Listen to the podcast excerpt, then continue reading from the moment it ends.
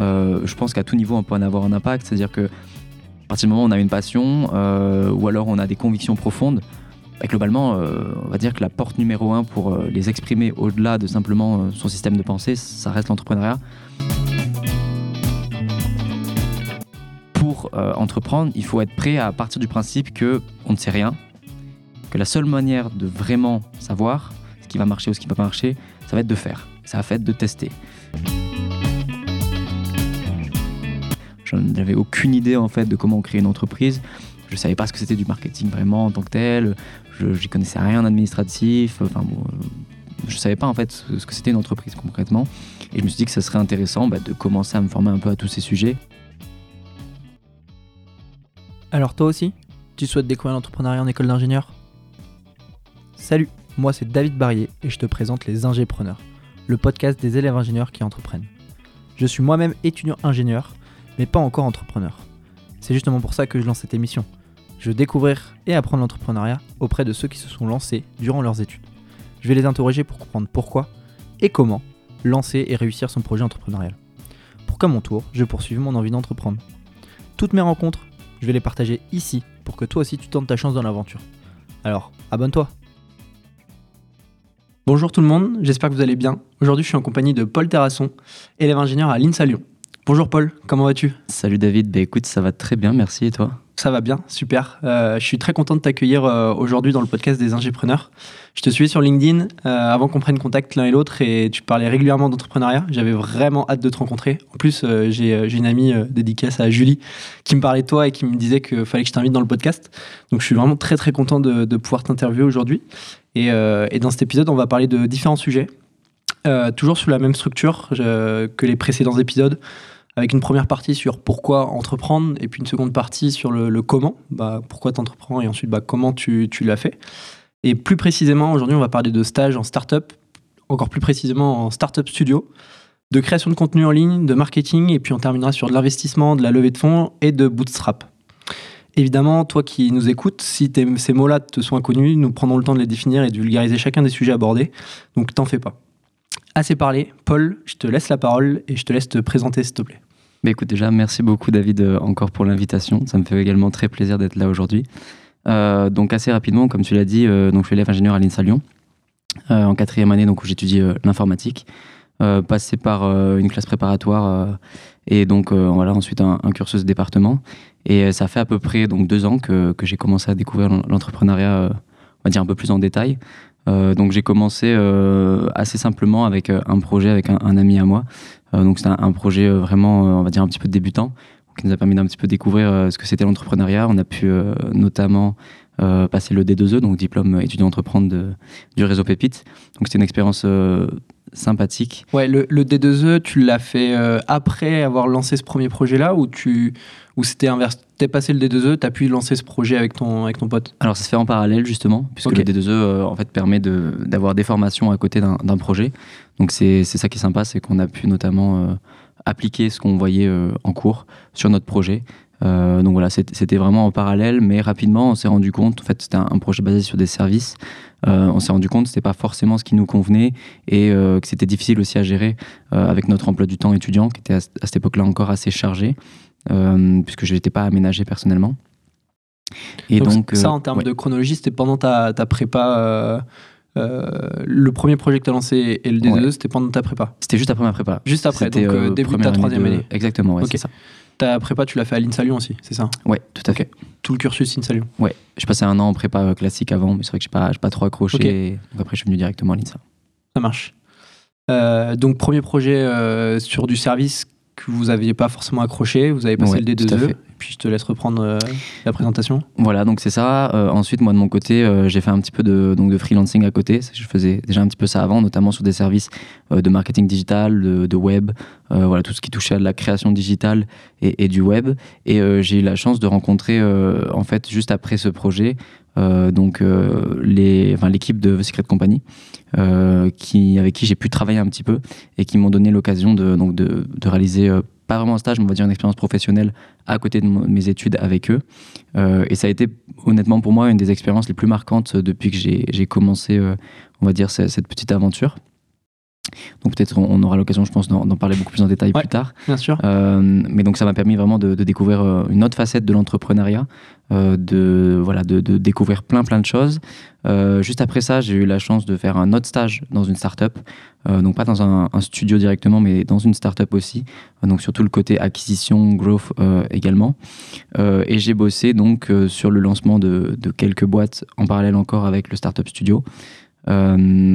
Ensuite, j'ai eu la possibilité. Alors, euh, excuse-moi, je te coupe tout de suite parce qu'il y a beaucoup de termes déjà très techniques et je pense que c'est bien de les, définir tout de suite. Tu m'as parlé de growth. Ouais. Qu'est-ce que c'est le growth alors le growth, euh, alors il y, a plusieurs euh, significations. Donc souvent on parle de growth hacking ou de growth marketing. Le growth hacking c'est un petit peu l'ancêtre. de base en fait c'est un ensemble de compétences, notamment informatique et marketing, qui sont combinées pour on va dire créer de la croissance rapide et euh, notamment basé sur de l'acquisition principalement, même si ça va également jouer sur d'autres aspects marketing comme euh, de la rétention, de l'activation de, prospects. Mais euh, donc voilà, c'est un ensemble de techniques qui a évolué plus récemment sur le growth marketing, qui est une pratique un peu plus encadrée, on va dire. Le growth hacking, des fois, a allié des, méthodes un petit peu pirates, justement, c'est le terme, hein, ou des choses qui étaient un peu, on va dire, sur la limite de ce qui était légal. Et donc, tu, tu as parlé d'acquisition. Je pense que c'est un terme qu'on peut aussi définir. Ouais. Le growth, ça permet de faire de l'acquisition. De l'acquisition de quoi? C'est quoi euh, Alors, bah, l'acquisition de, donc de, de, prospects ou de futurs clients.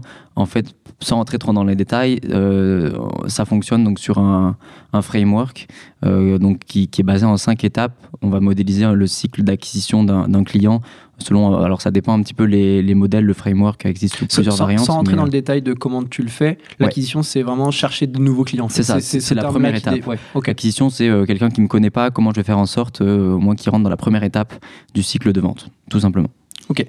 Ça marche, top. Merci pour, euh, pour ces premières définitions. Tu as parlé aussi de Startup Studio. Ouais. Parce que Startup, je pense qu'on euh, on le définira plus en détail tout à l'heure, mais euh, c'est une, une, entreprise qui, qui va chercher de la croissance. Mhm. Mais tu as parlé spécifiquement de Startup Studio. C'est quoi, c'est quoi ça? Alors, Startup Studio, c'est une structure assez spécifique. c'est un, un, jeu très particulier auquel peu de personnes jouent. Euh, alors notamment euh, pour ceux que ça intéresse, pour aller se renseigner, donc euh, The Secret Company, qui est un startup studio basé sur du bootstrapping, ce que je vais aussi définir juste après. Il y a eFounders aussi qui vient d'être renommé EXA, donc H-E-X-A, qui est extrêmement connu, qui est plutôt basé donc sur de base sur des startups software. Donc un startup studio, c'est tout simplement une structure qui va viser, alors il y, a plusieurs formes d'accompagnement, mais à lancer chaque année plusieurs projets. Donc la plupart du temps, ils vont aller soit directement sélectionner euh, des personnes, des profils qui trouvent intéressants ou qui ont déjà entrepris euh, pour les placer euh, soit sur des idées déjà existantes et pour les accompagner en fait, donc on va dire faire naître plusieurs projets de start-up.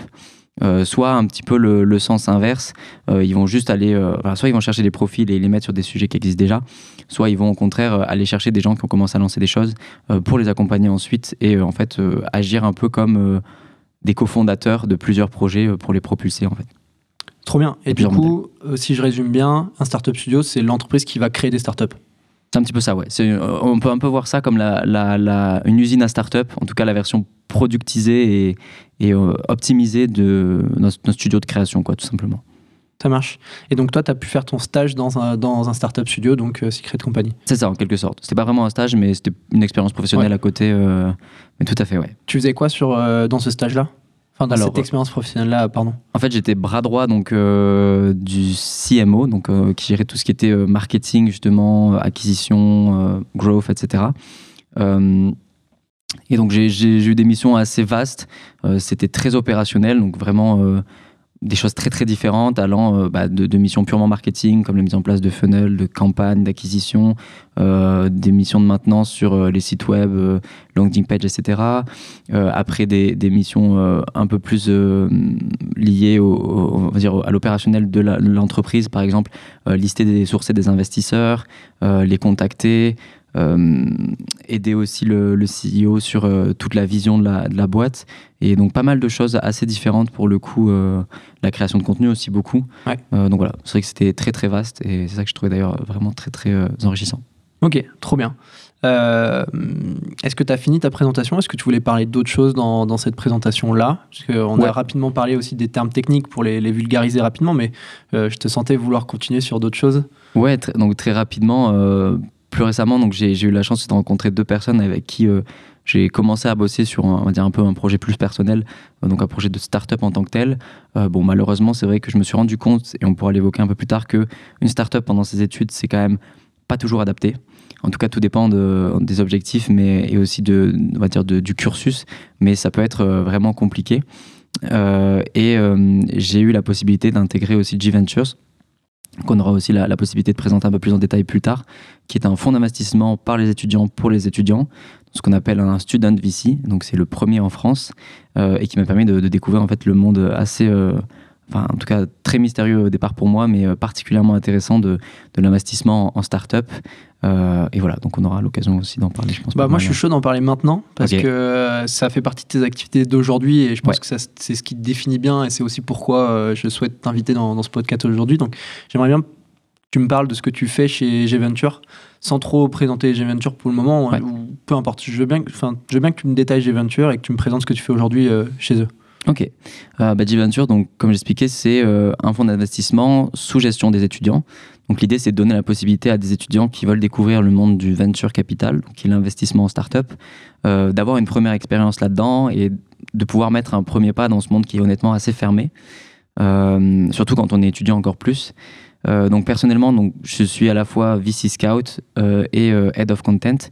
Donc VC Scout, c'est le rôle que toutes les personnes qui intègrent G-Ventures vont avoir de, on va dire de base. ça consiste à aller justement sourcer des startups dans les campus, euh, donc faire un, travail d'éclaireur entre guillemets euh, pour aller euh, rencontrer des entrepreneurs, échanger avec eux et pour les projets qui sont jugés pertinents ensuite leur présenter ce que fait le fonds, etc. Et à côté, donc j'ai un, boulot de, création de contenu assez intense avec une équipe qui est dédiée justement au contenu et, et à, à, tout ce qui est marketing. Et donc voilà, on a la possibilité de créer des contenus assez différents autour de l'investissement, autour de l'innovation, autour des startups étudiantes principalement. Ok. Vous êtes une euh, équipe de combien de personnes là pour gérer tout le, toute la partie contenu euh, de G-Venture euh, Alors ça varie un petit peu selon les disponibilités de chacun, puisque ça se fait sous forme d'une association, mais on est voilà, en général entre 6 et 8 globalement. Ok. Et dédié vraiment à dans cette création de contenu, vous avez quel format quel... C'est de l'écrit, c'est de l'audio, c'est de la vidéo, il y a un peu de tout? Alors on a testé pas mal de choses, honnêtement. On a pas mal communiqué sur LinkedIn. On a testé les carousels, on avait une newsletter également, euh, donc beaucoup de formats écrits principalement ou en tout cas visuels. Et on est en train de, travailler, donc petit teasing sur euh, un podcast justement à destination aussi des, étudiants entrepreneurs sous un format totalement différent euh, qui sortira donc plutôt en, 2023. donc voilà, on essaye, on essaye aussi au format un petit peu vidéo. Ça te gêne pas de faire ta pub dans le podcast On en a parlé, je... on s'arrangera plus tard. T'as raison, t'inquiète, t'as raison. Ok, et, donc voilà. Et, euh, et pour terminer, alors j'ai suivi aussi euh, ton activité sur LinkedIn. Tu, tu, travailles là chez Madines aussi en parallèle. Tout à fait, ouais. Euh, et j'ai eu la chance justement grâce à cette opportunité, comme, comme tu le soulignes, donc avec G-Ventures, d'être mis en relation avec donc Madines, qui est un, un, média qui tourne autour de l'innovation, de l'économie et justement beaucoup euh, du monde des startups. Et donc j'ai eu la chance de l'intégrer en tant que rédacteur donc freelance. Et euh, voilà, chaque semaine, j'écris également des articles pour eux euh, autour de l'entrepreneuriat étudiant et l'entrepreneuriat Web3 également en France. Ok, trop cool. C'est d'ailleurs aussi pour ça que je t'invite aujourd'hui. et ça va faire une belle transition sur notre première partie de Pourquoi entreprendre. Mhm. Aujourd'hui, n'as pas lancé de boîte en tant que telle, tu as fait des projets qui se sont avortés par la suite, donc tu as touché un peu du doigt au, lancement d'entreprise, mais aujourd'hui, tu n'es pas entrepreneur pur. Mm. En tout cas, certains pourraient le dire. Moi, je trouve que si, parce que tu as beaucoup d'activités à côté de tes études qui font que tu, crées des choses, tu fais de la création de contenu. Donc, euh, c'est de l'entrepreneuriat, c'est en tout cas un tremplin pour l'entrepreneuriat, je, trouve, c'est sûr. Euh, qu'est-ce que. Enfin, pourquoi toi, tu te définirais comme entrepreneur? Et euh, qu'est-ce que l'entrepreneuriat pour toi?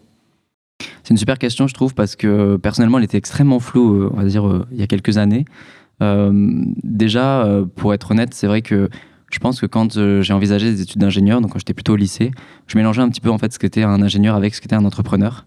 Pour moi, un ingénieur, c'était quelqu'un qui, qui créait des choses, on va dire, alors c'est peut-être un peu naïf comme manière de voir les choses, hein, mais qui était beaucoup dans le côté conception, vraiment innovation en tant que tel.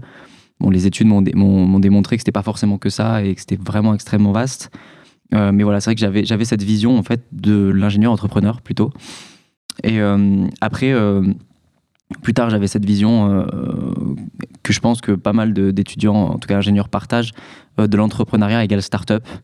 Alors, j'ai découvert justement que bah, c'était pas tout à fait aussi simple, que l'entrepreneuriat, en fait, ça, ça, se résumait pas du tout à forcément déjà des, entreprises innovantes, et encore plus des startups qui sont quand même un segment assez particulier et, pas forcément simple aussi de l'entrepreneuriat.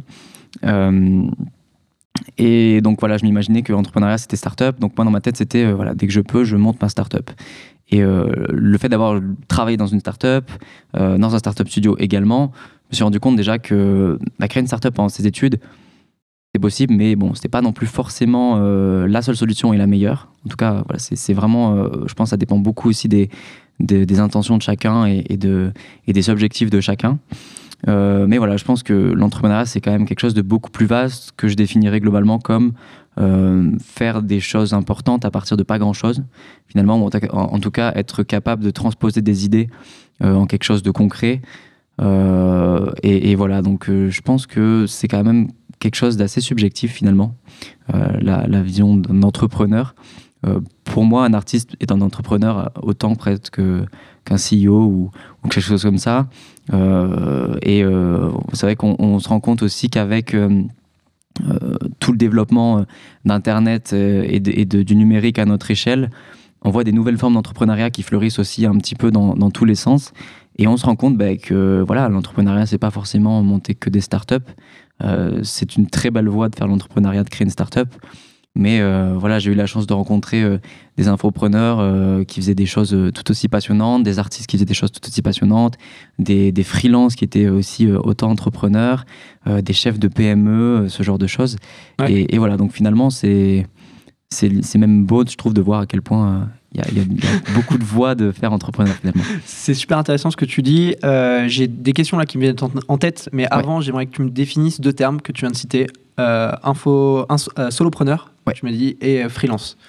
Euh, est-ce que tu peux me les détailler, enfin tu peux me les décrire très rapidement et puis je poserai mes, mes autres questions derrière. Ouais, euh, bah, globalement un freelance, on va dire que c'est un petit peu la, version, c'est un peu un, pont entre le salarié et l'entrepreneuriat. C'est-à-dire globalement, c'est pas quelqu'un qui va forcément créer une, grosse entreprise, ce genre de choses. C'est plutôt quelqu'un qui va travailler avec un statut d'entrepreneur pour faire des tâches qu'un salarié pourrait faire. mais c'est vrai que c'est un modèle qui plaît de plus en plus personnellement, je pense même que c'est un petit peu le future of work, si on peut dire les choses comme ça. Euh, en tout cas, on voit beaucoup de gens qui commencent à s'intéresser à ça. T'as été freelance, toi euh, ouais, je suis freelance même un petit peu de temps en temps. C'est vrai que quand j'ai un peu de temps, euh, voilà, c'est toujours sympa.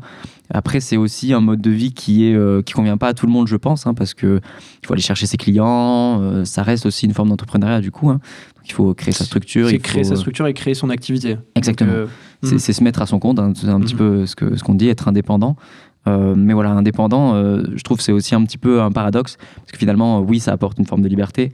On peut choisir sur quoi travailler, on peut travailler sur des choses qui sont beaucoup plus variées, euh, faire des missions différentes, etc. Mais c'est pas forcément non plus la liberté totale, parce qu'on a des contraintes aussi à respecter, on a beaucoup plus de choses à gérer, beaucoup plus de responsabilités, on doit gérer en fait un petit peu tous les panels d'une petite entreprise à notre échelle. Donc ça nécessite aussi de se former sur pas mal d'éléments. Euh, mais voilà, c'est vrai que c'est aussi une belle manière de, je pense, de commencer, pourquoi pas entreprendre. Ouais. Pour ceux que ça, ça, intéresse et qui ont des compétences à monétiser. Euh, ça marche. Du service. Euh, du coup, tu m'as parlé aussi de solopreneur. Ouais. C'est quoi la différence entre un solopreneur et un freelance? Un solopreneur, alors j'ai pas de définition parfaite. je dirais que c'est un freelance, ça reste quand même quelqu'un qui va faire du service globalement. Un freelance, euh, tu vas payer un freelance par exemple pour faire euh, un plan de communication, euh, développer un site web, créer un back-end, enfin voilà, pour de la prestation de service en tant que tel. Un solopreneur globalement, c'est plutôt quelqu'un qui va entreprendre seul, mais qui va pas forcément se limiter à du service. On peut penser par exemple aux infopreneurs qui vous vendent des formations sur Internet, c'est une forme de soloprenariat. Il y a aussi des solopreneurs qui construisent des produits, par exemple des SaaS, software as a service. Euh, on a des solopreneurs euh, qui font de la création de contenu sur euh, les réseaux sociaux. donc voilà, c'est on va dire peut-être la forme un peu plus globale de ce qu'est une personne qui entreprend seule. pour, pour, résumer, le freelance, il va plutôt vendre son temps alors que le solopreneur, il va plutôt chercher de la croissance en faisant de la scalabilité. Alors, je sais pas trop comment je pourrais le définir en, français, mais tout à fait ça. Euh, mais par exemple, voilà, tu as dit créer de la formation, que mm. quand tu crées une formation, que tu la vendes à une personne ou 50 personnes, ça prend le même temps. Donc, tu vas scaler cette formation pour essayer de la vendre à un maximum de personnes et tu vas gagner de l'argent en vendant à plus de personnes. Tout à fait. Ok. C'est un petit peu ça l'idée, ouais. Ok, top. Euh, J'aimerais revenir un petit peu en, en arrière. Tu me- tout à l'heure, tu me parlais euh, de tes premiers projets et c'est sur ces points-là que j'aimerais venir. Ouais. Euh, tu me disais tout à l'heure que ta vision de l'ingénieur et de l'entrepreneur était un peu trop mêlée au début et tu avais confondu un peu des deux. Euh, tu as dû t'apercevoir du coup cette différence à un moment donné et c'est pour ça que tu as lancé tes premiers projets entrepreneuriaux et essayé de te lancer dans l'entreprise. Mhm. Pourquoi tu as voulu te lancer dans, cette, dans, dans des créations d'entreprise euh, à la base? Qu'est-ce qui te donnait envie? Et surtout, pourquoi le faire pendant tes études euh, et pas attendre après, par exemple? Euh, c'est une super question. Alors, bon, je ne veux pas rentrer dans un, storytelling un peu naïf, mais euh, c'est un, peu le cas, je pense. Bah, globalement, c'est vrai que quand j'étais au lycée, déjà, j'étais vraiment passionné par tout ce qui était technologie, ce qui m'a poussé vers l'ingénierie. hein. donc, de voir tout ce qui se faisait et, dans, l'innovation vraiment technologique en tant que telle. Et je m'amusais voilà, à m'imaginer, on va dire, des, bon, des petits concepts d'entreprise un peu, un peu naïfs. Et j'avais déjà ce, cette petite ce sentiment de me dire, OK, j'ai envie plus tard de, que ce soit via un boulot d'ingénieur ou pas, euh, de, voilà, de, d'innover et, de participer à, ce mouvement-là. Et globalement, c'est vrai qu'après la prépa, euh, je me suis retrouvé dans cette situation où je me suis dit, euh, on t'a fait deux ans où tu as vu beaucoup, beaucoup, beaucoup de théories. Euh, maintenant, tu as peut-être envie aussi de faire un peu des choses. Et euh, je suis tombé, en fait, j'ai rencontré quelques, quelques jeunes entrepreneurs aussi qui euh, m'ont fait part un peu de leur, leur histoire personnelle. Et je me suis rendu compte c'était peut-être pas mal de commencer à découvrir en fait euh, ce que c'était l'entrepreneuriat. J'en avais aucune idée en fait de comment créer une entreprise. Je savais pas ce que c'était du marketing vraiment en tant que tel. Je n'y connaissais rien en administratif. Enfin bon, je savais pas en fait ce ce que c'était une entreprise concrètement. Et je me suis dit que ça serait intéressant bah, de commencer à me former un peu à tous ces sujets et d'aller creuser un peu à droite à gauche. Euh, c'est comme ça que je me suis rendu compte que j'étais particulièrement intéressé par tout ce qui touchait au marketing, aussi à la vente euh, et à plein d'autres sujets Ouais. et, euh, et à découvrir un peu toutes les facettes. C'est super intéressant. Juste avant de rentrer dans le détail du marketing, de la vente de ces sujets-là, il Ouais. y, a, il y a un point que tu as dit, c'est dans tes deux premières années de prépa, tu faisais de la théorie et tu avais envie de faire. Et moi, ça me rappelle exactement le premier épisode des Ingépreneurs avec Antoine, où bah, le titre c'est Faire pour apprendre grâce à l'entrepreneuriat. Parce que c'est ça, l'entrepreneuriat, c'est tu fais, tu t'apprends pas avec de la théorie, et euh, c'est faut faire, et ça te Mm. permettra d'apprendre, ça, te- ça permet de créer, de- d'innover, ça permet de faire plein de choses dans l'entrepreneuriat, mais c'est avant tout de faire. Et du coup, j'ai l'impression, je, je retrouve ça chez toi aussi, c'est que tu as voulu faire, tu as voulu créer des choses, euh, et l'entrepreneuriat est un, pour moi et selon moi, et tu me diras si tu es d'accord avec moi, mais un des meilleurs vecteurs aujourd'hui pour faire Tout à fait. et créer des choses. Exactement. C'est vrai que hum, ça ouvre même un champ des possibles en fait quand on se rend compte euh, bah, que globalement euh, ça tient qu'à nous. Et euh, alors il y, a- aussi, je pense, pour revenir à la question de base, euh, comme beaucoup de jeunes aujourd'hui, hein, on va dire un peu une recherche d'impact. Je pense que quelque chose c'est important pour beaucoup, en tout cas quelque chose que j'entends beaucoup quand j'échange avec des gens. Et ça me concerne aussi personnellement, un peu cette envie de, bah, faire pour avoir un impact. Et je pense aussi que c'est une dimension importante de l'entrepreneuriat aujourd'hui, quel que soit le type d'impact visé, hein, que ça peut être pour des, convictions personnelles ou, plus euh, euh, par passion. Mais euh, il y, a, vraiment cette idée d'a- d'apprendre en faisant comme tu le soulignes. Et, je pense, comme tu dis, que c'est vraiment le meilleur moyen de faire parce que l'entrepreneuriat, globalement, c'est sortir un peu de sa zone de confort, comme on peut être à l'école. On va apprendre beaucoup de choses, mais on va pas forcément être amené dans des situations problématiques où on va, devoir tester toutes ces choses. hein. Bah, l'entrepreneuriat, c'est un petit peu se dire, OK, bah maintenant, par où je commence J'ai une passion, j'ai une envie, j'ai voilà, envie de, faire telle chose. Bah, euh, je sais pas faire. Bah, il va falloir que j'apprenne à faire justement par l'action, euh, aller me confronter à, la réalité de ce qu'est le monde, de ce que va dire le monde de ce que je fais, de, ce que vont faire les gens par rapport à ce que je fais aussi. Et il y a, cette idée que je trouve aussi vachement intéressante par rapport à ce qu'on voit à l'école, où, où ça reste euh, beaucoup d'apprentissage par euh, bah, de la théorie, euh, du savoir, etc. euh, même s'il y a une partie d'application, c'est qu'on n'a jamais vraiment de retour en fait sur ce qu'on fait et on n'a pas forcément non plus de notion de ce que ça peut apporter en fait au monde, de- dans, dans quel contexte on va aussi pouvoir l'appliquer. Mais là, tout, tout de suite, ça prend une autre dimension bah, en entreprenant, quel que soit le niveau, encore une fois, que ce soit de l'associatif, créer son entreprise, créer un média, peu importe, il y a plein de moyens d'entreprendre.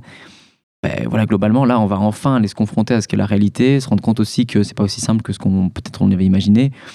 Et il y a cette dimension de, résolution de problèmes aussi qui est quand même euh, un petit peu euh, sous-jacente au boulot d'ingénieur et qui fait aussi un peu résonance, je trouve. C'est ultra intéressant. J'ai pas voulu te couper. J'ai plein de sujets en tête. J'ai l'impact. Euh, entreprendre pour de l'impact, j'aimerais qu'on en parle un petit peu. Mhm.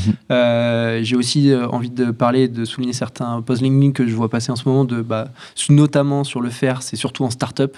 Pour apprendre à faire une startup, il bah, faut, faire, faut mhm. monter sa première startup et il faut échouer, faut échouer. Il y, a, ça aussi que, que j'aimerais parler. Euh, et puis j'aimerais aussi revenir un petit peu sur la création de contenu. Donc avant, j'aimerais que tu me parles d'impact. Tu me disais que le, aujourd'hui les jeunes ils veulent avoir du sens dans ce qu'ils veulent faire. Ouais. pourquoi tu le ressens? Pourquoi tu dis ça? Et, du coup, pourquoi l'entrepreneuriat On peut avoir de l'entrepreneuriat impact? Et quel type d'impact on peut avoir grâce à l'entrepreneuriat? Je pense tout type d'impact, honnêtement. Euh, est-ce tu peux nous citer euh, des exemples? Ouais, bah, bah, globalement, euh, que ce soit au niveau environnemental, au niveau social, euh, on voit beaucoup aussi de changements de mœurs globalement, beaucoup de mouvements qui émanent à droite à gauche. Euh, je pense qu'à tout niveau, on peut en avoir un impact. C'est-à-dire que à partir du moment où on a une passion ou alors on a des convictions profondes, bah, globalement, on va dire que la porte numéro un pour les exprimer au-delà de simplement son système de pensée, ça reste l'entrepreneuriat. Et c'est aussi un peu une, des définitions, je pense, de l'entrepreneuriat, c'est ben, aller se confronter au monde pour, euh, pour essayer de faire changer des choses à son échelle. On n'est pas forcément obligé de monter euh, le, le, prochain Facebook pour avoir un impact. Et, c'est ça que je trouve bien avec l'entrepreneuriat. Euh, je pense qu'aussi bah, que le Covid a pas mal bousculé les, les mœurs. Tu, me demandes un peu comment, comment je le voyais. globalement, je pensais en, échangeant beaucoup avec les gens, on se rend compte que même dans les écoles, il y a beaucoup de gens qui, qui, se questionnent sur leur, leur, envie de monter une entreprise plus tard. Euh, on voit beaucoup d'associations aussi qui, émergent à droite à gauche. On voit beaucoup de gens qui, qui se retrouvent plus forcément aussi dans les cursus ou en tout cas dans, dans les postes qui leur sont proposés après l'école, dans leur stage même. Et, je pense honnêtement que même si on s'en rend peut-être pas compte maintenant, on est en train d'assister à une forme de révolution un petit peu euh, interne du système. Euh, alors, c'est un peu complotiste de dire des choses comme ça, mais c'est pas, pas, non plus. voilà, je parle pas d'un truc de d'un truc complotiste, mais, c'est vrai qu'on on voit vraiment, bah, notamment à travers le freelancing, par exemple, qui pouvait paraître il y a 10 ou 15 ans quelque chose de à peu près complètement aberrant. Quoi. Se dire, OK, euh, bah, euh, peut-être qu'un jour, il y a plus de gens qui travailleront à leur compte que de salariés. Bah, pourtant, c'est un petit peu la direction qui est en train d'être prise. Et, et, voilà, je pense que c'est à suivre dans les années à venir, mais je pense que l'entrepreneuriat euh, est quand même un des vecteurs de transformation principaux aujourd'hui pour les gens qui ont envie, en tout cas, de, d'agir et, d'avoir un impact. Ouais, parce que l'entrepreneuriat, tu demandes la permission de personne en fait. Tu as envie de créer quelque chose, tu le fais. Euh, aujourd'hui, on a besoin de, de, moins en moins de moyens pour se lancer dans l'entrepreneuriat. Avant, je prends l'exemple des médias. Mm. Tu avais la télé ou tu avais la radio. Bah, si tu n'étais pas invité, tu pouvais pas passer dans la télé ou la, ou la radio. Aujourd'hui, tu peux créer ton propre média. Tu peux prendre la parole gratuitement mm. sur chacun des réseaux sociaux. Tu peux créer une audience gratuitement. Tout à fait. Et ça, sans demander la permission de personne. Donc, c'est un peu ce que tu dis. C'est finalement, il n'y a pas uniquement dans les médias qu'on peut faire ça, mais dans toutes les formes d'entrepreneuriat, tu peux te lancer gratuitement ou presque sans coût. C'est ça, et puis même, euh, globalement, euh, ce, qui, est bien, c'est comme tu l'expliques, on a, une proximité à l'information qui est quasiment, qui est réduite au, maximum, et, comme tu dis aussi, un accès euh, à l'entrepreneuriat qui a jamais été aussi ouvert. Et globalement, bah, l'entrepreneuriat, c'est un peu se dire, aujourd'hui, il y a quelque chose qui me va pas, ben, j'ai juste à le changer, entre guillemets comment bah, avoir, ça peut être monter une entreprise, ça peut être créer un média, une association, peu importe. Mais aujourd'hui, c'est vrai que euh, à partir du moment où on a vraiment l'envie de, de, changer des choses, je pense que bah, la porte n'a jamais été aussi ouverte, quoi. Ça, ça, fait une bonne transition pour le sujet que je voulais aborder aussi.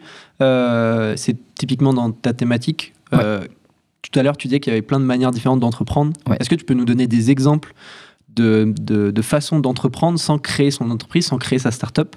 Toi, aujourd'hui, tu es entrepreneur pourquoi tu te définis comme tel Parce que tu fais telles actions. Quelles sont les actions qui te permettent de, d'entreprendre sans créer sa, son entreprise?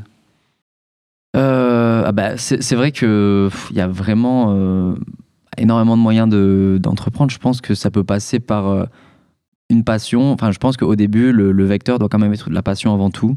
c'est-à-dire que ça peut être monter un média si la passion de la personne, c'est bah, d'écrire du contenu Enfin, aujourd'hui, on n'est plus obligé de voilà d'écrire dans son dans son bouquin, euh, dans sa chambre. Il suffit de créer un blog, il suffit de créer un site internet, il suffit de, créer une newsletter.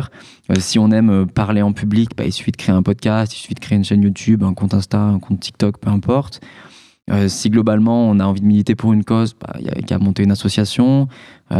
si on a envie de d'innover, de, de, créer un produit, bah, il suffit juste de, de, créer son entreprise. Globalement, il n'y a pas vraiment, de, je pense, de définition de ce côté-là à, comment entreprendre. Hein. C'est, ça reste un mot qui est assez, assez vaste. Et, et, si on repart de la définition, on va dire, créer quelque chose de, petit à partir de pas, créer quelque chose de grand à partir de pas grand chose, globalement, il y a, y a, vraiment. Euh, bah, toutes les possibilités sont, sont ouvertes. Quoi, et j'ai envie de dire, pas besoin de vouloir créer quelque chose de grand. Pas forcément. Ouais. que ça, euh, c'est c'est très variable. Après, c'est vrai qu'on a souvent l'image de l'entreprise, euh, la grosse entreprise qui marche. Après, une startup, c'est quand même un jeu qui est assez compliqué. Je pense qu'il y a mhm. des gens qui se rendent pas forcément aussi toujours compte au début. Euh, mais sans, sans, parler de start-up, finalement, tu disais tout à l'heure association, là tu cites de podcasts, donc finalement, moi je suis aussi entrepreneur parce que je crée mon propre podcast, je crée mon propre mm. média. Euh, je trouve ça ultra intéressant de se dire, ouais, aujourd'hui, si vous êtes euh, élève ingénieur, si vous êtes étudiant de manière plus large, vous pouvez entreprendre durant vos études sans vouloir créer une startup, sans vouloir créer une entreprise. Et c'est ça que je trouve formidable, c'est que on est dans un monde aujourd'hui où on a accès à de l'information partout. Tu le disais tout à l'heure. Mhm. On peut se former euh, gratuitement. On peut aussi trouver des formations payantes et de l'accompagnement qui sont largement accessibles. Euh, et on peut créer quelque chose, et pour moi c'est le cœur de l'entrepreneuriat, c'est vouloir créer, c'est aussi de la prise d'initiative. Je le rejoins beaucoup personnellement, euh, mon avis c'est l'entrepreneuriat est beaucoup lié à de la prise d'initiative, il n'y a personne pour te dire quoi faire, donc tu dois décider de toi-même ce que tu dois faire mhm. pour euh, lancer ton activité, pour lancer ton association, pour lancer un accompagnement, un blog, quelque chose qui te passionne. Exactement. Tout à fait. Super. Euh, juste pour terminer sur le, pourquoi de cette partie-là, j'aimerais qu'on aborde sur le marketing, sur la vente. Tout à l'heure, tu nous disais que du coup, avais découvert, tu découvrais l'entrepreneuriat et que tu voulais créer quelque chose et que du coup, ça t'a attiré euh, vers le marketing, vers la vente, etc. Alors pourquoi ces sujets-là, qui sont finalement pas du tout euh, liés à ton cursus ingénieur? Euh, bon, il y a du gros marketing, il y a de l'informatique aussi, mais le marketing en lui-même, la vente en elle-même, c'est pas de l'informatique, c'est pas de l'ingénierie. Tout à fait. En fait, c'est très simple, c'est quand j'ai commencé un petit peu mon, parcours de freelance, euh, je me suis rendu compte d'une chose assez rapidement, c'est que j'avais des compétences donc à, monétiser hein, pour créer des services, euh, mais je ne savais absolument pas me vendre. C'est-à-dire que je je l'ai vite remarqué en fait en allant démarcher des premières personnes que ça marchait pas du tout. Et j'ai fait ce constat euh, qui est un peu, problématique en France, c'est que globalement, contrairement à certaines cultures, par exemple la culture américaine, où il y a vraiment cette, euh, cette, presque cette tradition de, prise en parole en public ou de vente, en France, globalement, on n'est pas super à l'aise non plus avec ce genre de sujet. Et du coup, bah, j'ai vraiment réalisé assez, assez vite que euh, sans ça, euh, j'étais incapable de monétiser mes, services. Donc il fallait vraiment que j'apprenne bah, qu'est-ce que c'était vendre, euh, comment ça se passe un petit peu et, sur quoi ça reposait. Et rapidement, en fait, bah, c'est le marketing qui, prend le, qui, va prendre la, suite logique. Donc euh, bon, je me, suis formé vraiment en marketing pendant plusieurs mois. Et je me suis rendu compte que c'était important, je pense, même pour une personne qui veut entreprendre d'un point de vue purement technique, de globalement comprendre une entreprise, enfin pour, pour créer une, entreprise, il faut quand même, je pense, comprendre un minimum euh, tous les aspects et, tous les, rouages, on va dire, de, ce que peut être une, entreprise qui crée de la valeur et qui répond à un problème. Et avant tout, ça va être en comprenant comment, euh, bah, comment marketer ce problème, comment le vendre, comment trouver des clients, parce que une entreprise, malheureusement, quoi qu'on veuille, euh, une entreprise sans cash, ça ne tient pas. donc la compétence, bah, avant tout, euh, si en tout cas tu as un produit ou un service à proposer, ça va être bah, de comprendre comment tu vas vendre cette chose-là. donc c'est venu assez naturellement quand même. Ok, super. Euh, est-ce que tu peux essayer de nous définir un petit peu plus en détail le marketing? Enfin, Qu'est-ce que ça signifie le marketing? Tu me parles de vente. Moi, de ce que je comprends, le marketing, c'est la vente euh, en ligne. C'est où peut-être que je me trompe. Est-ce que tu peux nous, mieux nous définir ça? Alors c'est pas tout à fait ça. C'est vrai que moi c'était c'était vraiment flou au début aussi. le marketing c'est extrêmement vaste en fait. Euh, c'est toutes les manières dont tu vas pouvoir en fait euh, créer un univers autour de ton produit, dont tu vas pouvoir identifier euh, les moyens bah, de, distribuer ton produit en quelque sorte. Alors, le marketing pur, c'est beaucoup de psychologie en fait. C'est de la communication avant tout. Pas forcément de la communication, c'est plutôt comprendre ce qui, chez les personnes à qui tu vas vendre, va être important en fait. C'est-à-dire comprendre les, fondements psychologiques euh, de ce que va être un besoin, qu'est-ce qui va faire que ton offre va être irrésistible, va vraiment donner envie aux gens d'acheter ton produit ou ton service? Et de ça découle en fait énormément de pratiques, notamment bah, la communication qui joue sur des principes de marketing, comment créer des publicités, comment communiquer sur ton produit. Tu vas voir donc tout ce qui est marketing digital où ça va être comment à partir du numérique, euh, je vais utiliser les canaux euh, bah, notamment via la communication, euh, pour euh, bah, vendre mon produit. ça peut être, on imagine plein de choses, ça peut être du contenu, ça peut être du marketing payant, il y a beaucoup, beaucoup de choses assez différentes. Et après, ça peut être via ce qu'on appelle donc le growth marketing, comme j'avais présenté un petit peu au début, où là, on va mêler des, techniques... enfin de la technique vraiment informatique avec des concepts de marketing pour aller chercher des clients voilà avec différentes l'idée à terme, c'est vraiment la croissance. C'est comment je vais générer de la croissance avec, euh, avec toutes ces techniques. Ça marche, c'est ultra intéressant. Et du coup, si j'ai bien compris, euh, quand tu as créé tes premiers, premiers projets entrepreneuriaux et que tu t'es lancé dans le D2E, etc., dans les, euh, sur ces premiers projets-là, tu t'es rendu compte que malgré tes compétences, si tu voulais générer de l'argent, bah fallait vendre, fallait communiquer, fallait faire du marketing pour que tu aies soit des clients qui viennent à toi, soit que tu ailles chercher des clients et que tu closes. Closer, c'est euh, bah, tu as, ton prospect qui est, euh, qui est chaud, il est à deux doigts d'acheter. Closer, c'est le fait de lui faire passer le pas pour qu'il signe. Mhm. Euh, et que tu t'es rendu compte que sans ce marketing-là, sans ces ventes-là, si tu n'avais pas les compétences, bah, malgré tes compétences techniques en informatique, création de site web, création d'une application, bah, tu n'allais pas générer de l'argent parce que tu n'avais pas de clients si je résume, c'est ça. C'est que tu t'es rendu compte que c'est des compétences indispensables en entrepreneuriat et en entreprise tout court, dans le monde de l'entreprise. Euh, et que, bah, en découvrant ces sujets-là, tu as apprécié à les avoir, à les développer pour que tu puisses travailler sur du technique aussi derrière. Tout à fait, ouais. C'est exactement ça. Trop bien, super. Euh, c'est une belle transition pour qu'on arrive sur la partie comment. Parce que du coup, bah, là, je vais pouvoir te poser des questions très techniques sur bah, euh, pourquoi, enfin, tu as fait tes stages en startup studio, mhm. tu as découvert la communication, enfin le marketing, tu as découvert la vente, tu as découvert du gross marketing. Là, le but, ça va être de parler de comment t'entreprends et comment tu fais finalement toute cette création de contenu, comment tu euh, crées des, blogs en ligne, comment tu crées tes newsletters, euh, comment tu vas chercher ton stage en startup studio, etc. Donc vraiment là, on va rentrer dans la partie comment. Et j'ai envie de revenir bah, du coup sur ton stage, sur ton stage en, en tant que bras droit CEO. Ouais. Euh, tu nous en as parlé tout à l'heure, finalement, que tu accompagnais d'une manière opérationnelle euh, les dirigeants bah, sur euh, les créations des, startups et sur des, tâches annexes autour de mhm. tout ça. comment tu as trouvé ce, stage-là et comment tu. Comment, ma question, elle est plutôt tournée de comment tu vas chercher ce stage-là et comment tu fais ce stage-là? Enfin, cette expérience-là professionnelle-là, comment tu te dis ça? Ok, comment En fait, ça me tombe un peu dessus par hasard, c'est-à-dire que tout simplement le, donc le, CMO en fait qui est donc qui était CEO de son entreprise hein, puisque dans le startup studio il, gère tout ce qui est marketing mais euh, il était donc euh, CEO de, la boîte du startup studio en question. Bah, il a mis tout simplement un post sur LinkedIn où il cherchait une petite équipe euh, justement de, freelance pour l'aider sur la rédaction de contenu. Donc j'ai postulé tout bêtement parce que je suivais un peu ce qu'il faisait et je trouvais ça intéressant. Et après le, le feeling est bien passé et rapidement on s'est rendu compte qu'on travaillait bien ensemble qu'il y avait une vraie dynamique. Et donc c'est là qu'il m'a proposé de, de bosser en vraiment euh, beaucoup plus et de manière euh, plus, euh, plus intense et plus poussée. Et donc, c'est vraiment en fait un, un, enchaînement de, de, voilà, de, de situations et d'opportunités. Après, si, si, tu me demandes en fait comment aller chercher ce genre de stage, je pense qu'il faut vraiment pas se poser trop de questions. globalement, si tu es passionné par ce que tu fais et que tu as vraiment le souhait d'apprendre, ce qui compte, je trouve, en entrepreneuriat, c'est cette courbe d'apprentissage. C'est-à-dire, bah, au début, tout le monde commence pareil. Hein. Personne n'y connaît forcément grand-chose. Ou alors, chacun a un petit peu ses, spécificités, ses spécialités. Il y en a qui sont techniques, il y en a qui sont marketing, il y en a qui sont finance, il y en a qui sont admin, peu importe. Mais ce qui compte vraiment, ça va être à quel point euh, je vais arriver à apprendre vite. Euh, tu me parlais justement tout à l'heure un petit peu de, de, voilà, la question de la, start-up. Qu'est-ce qui, euh, comment, comment on démarre justement une start-up et pourquoi il faut aller faire en fait? C'est une start-up, il faut voir ça comme euh, une espèce d'équation avec un, nombre de, paramètres et d'inconnus qui est énorme.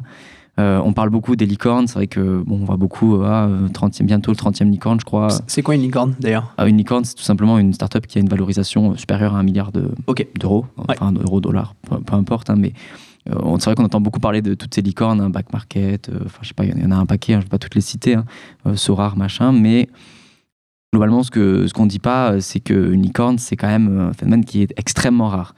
Pourquoi? Parce que c'est un alignement de facteurs qui est énorme. C'est une bonne équipe, c'est un bon timing, c'est un bon produit, c'est euh, euh, un bon fit aussi entre les personnes et leurs projets. Euh, c'est énormément de paramètres qui influent. Et donc, pour entreprendre, il faut être prêt à partir du principe que on ne sait rien, que la seule manière de vraiment savoir ce qui va marcher ou ce qui ne va pas marcher, ça va être de faire. Ça va être de tester. Au début, forcément, on n'y connaît rien. Personne n'y connaît vraiment plus que les autres. Donc, la clé, ça va être de développer sa capacité d'apprentissage, à mon avis. Et c'est ça qui est vraiment intéressant, justement, avec le fait de faire des stages dans des startups, des startup studios.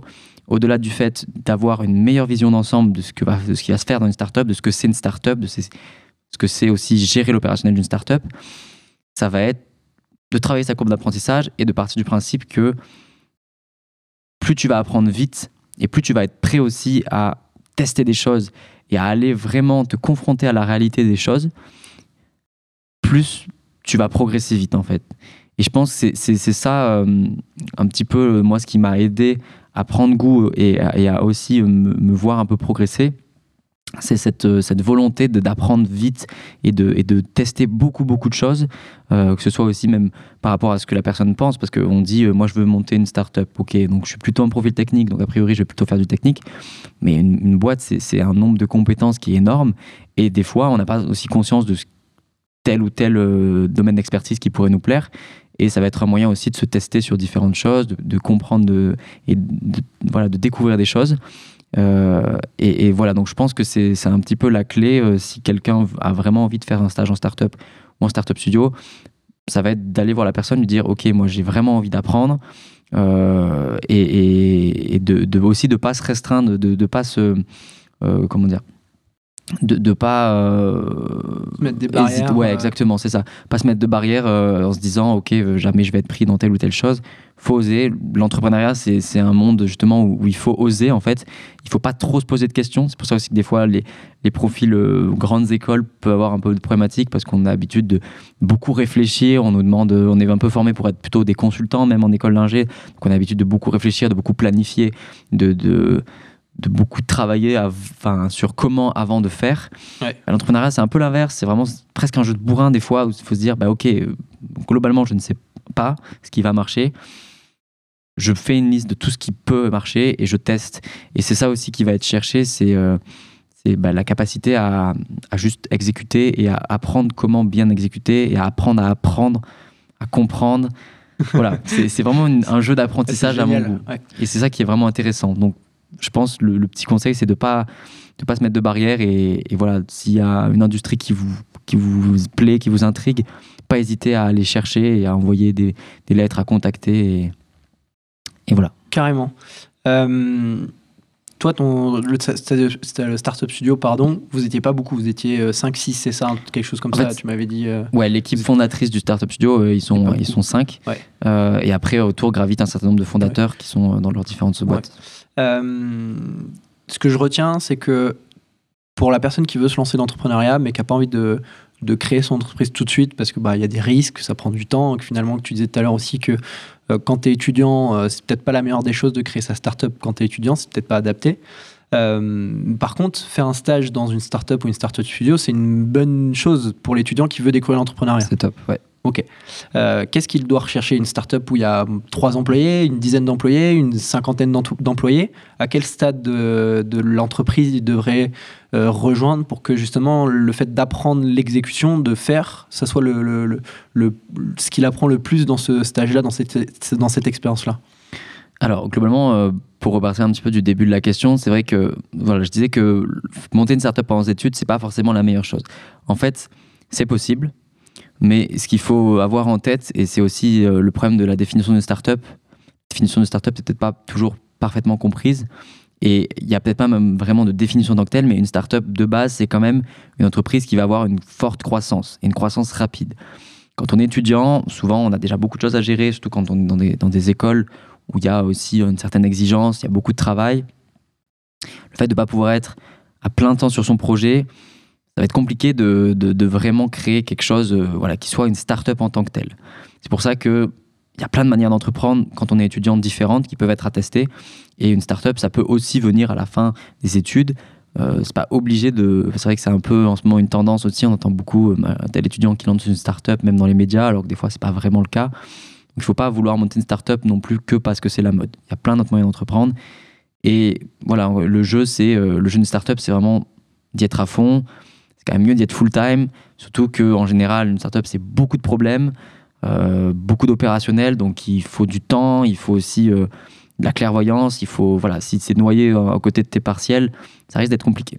D'où l'intérêt de plutôt privilégier un stage. Finalement, tu es salarié dans une start-up, mais c'est l'entrepreneuriat parce que tu vas toucher à plein de sujets et tu vas créer des choses au sein de l'entreprise. C'est ça. En fait, voilà, moi, je, je, déconseille pas aux gens, voilà, les gens qui veulent vraiment monter leur start-up, qui se sentent pendant leurs études, bah, voilà, c'est une bonne décision, mais c'est un jeu qui peut être très compliqué et qui, voilà, qui peut ne pas aussi permettre de mener aux, espérances euh, forcément des personnes.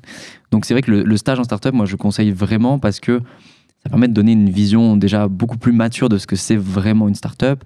Ça peut permettre aussi de découvrir des industries euh, différentes parce qu'il y a beaucoup d'industries euh, et de startups différentes. Et il n'y a pas vraiment de, poste idéal. Ce que je recommande quand même, ce qui est sympa, c'est justement de faire bras droit.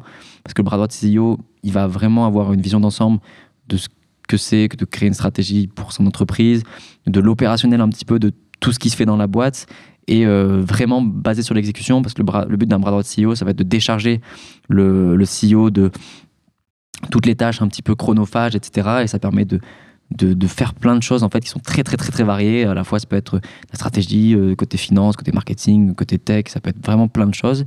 Euh, donc c'est vraiment quelque chose que je recommande. Après, globalement, euh, ça dépend aussi beaucoup des entreprises. Il y a énormément de moyens de, faire un stage en start-up. je pense que ça dépend aussi un peu des appétences de chacun. Mais voilà, dans tous les cas, il faut voir ça comme une expérience ultra enrichissante, je pense. Et, un moyen aussi, pourquoi pas, de découvrir des, nouveaux postes. Hein, parce que c'est vrai que mmh même dans l'univers startup, on voit plein de postes avec des noms un peu bizarres qui fleurissent. Hein. du coup, c'est pour ça que j'en venais à ma question. Bras droit de CEO, c'est pas un titre un peu bullshit? Ça fait pas un peu peur euh, Enfin, personnellement, moi qui, voulais chercher un stage avec ce titre-là, on voit beaucoup de choses passer euh, sur Welcome the Jungle ou sur des choses, ça, ça a l'air un peu bullshit.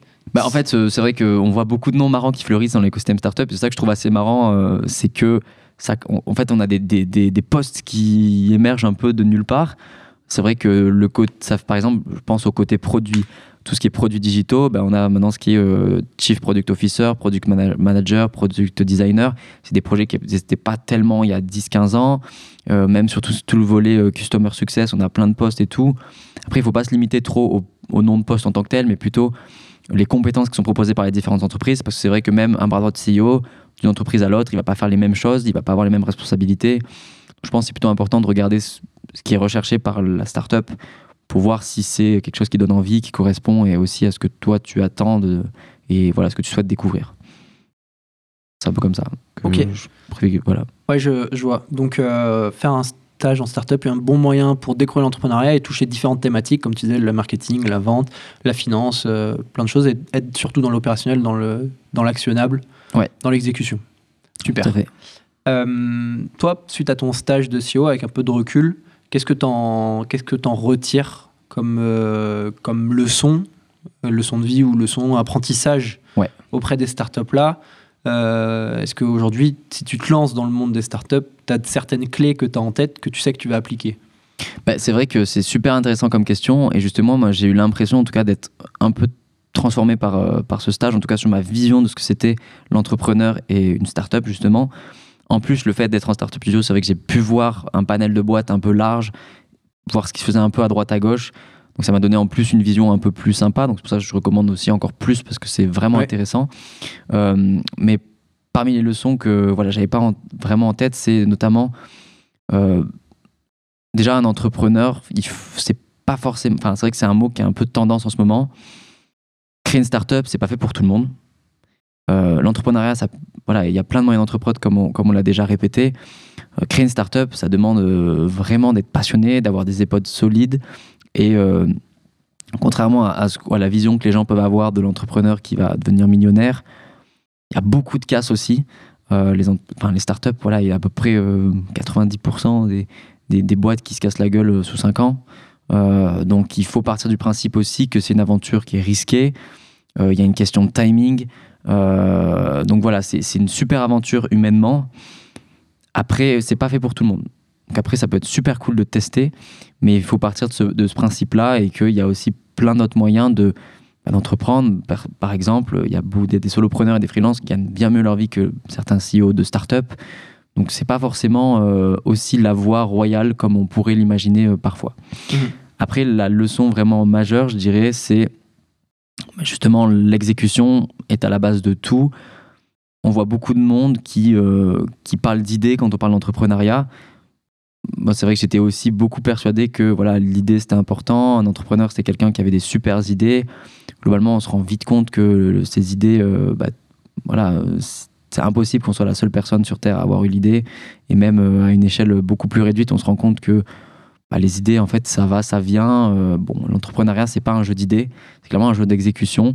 Ça va être justement plutôt un jeu de rapidité et d'efficacité. Et c'est comment je vais arriver à valider mon idée rapidement, à trouver des premiers clients et à vraiment rendre ces clients heureux euh, et ensuite scaler.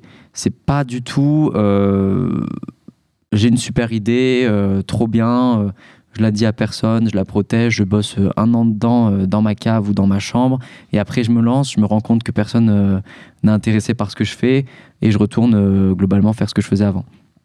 C'est euh, ultra intéressant. On en parlait aussi dans l'épisode 2 euh, avec, euh, avec Arthur de chez Vibli. Vibli, pardon. Et d'ailleurs, c'était une des erreurs qu'ils nous avaient transmis, c'est que eux, ils avaient attendu trop longtemps avant de valider leur, leur idée, de valider le, marché. Et, et, du coup, toi, ce que tu dis, c'est exactement ça. C'est qu'il faut rendre les gens heureux. Faut trouver, enfin, faut, faut avoir une idée. Finalement, cette idée-là, faut la valider. Faut aller voir les gens. Faut aller essayer de la vendre directement. Peut-être faire un MVP, un, un, minimum valuable product, euh, mhm. le minimum produit qu'on peut vendre, et euh, tu rends la personne heureuse comment en, résolvant un problème? Tu résous un de ces problèmes, et vu que tu résous un de ces problèmes, la personne sera plus heureuse parce qu'elle bah, a un problème moins à gérer. Tout à fait. Et, même euh, au-delà de ça, justement, l'importance de, alors c'est pour ça que c'est très contre-intuitif et, justement quand on est un profil plutôt scolaire, c'est pas forcément avantageux parce que bah, on est habitué à prendre beaucoup de recul sur les choses et à beaucoup réfléchir.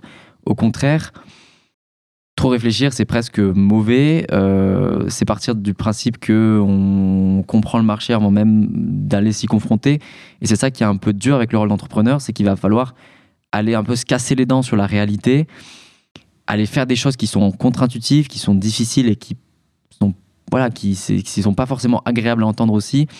Mais la ressource première, je pense, quand on est entrepreneur, ça reste quand même le temps. Euh, et, l'idée, c'est d'en gaspiller un moins possible. Et pour ça, c'est de ne pas faire des choses qui n'ont pas de valeur.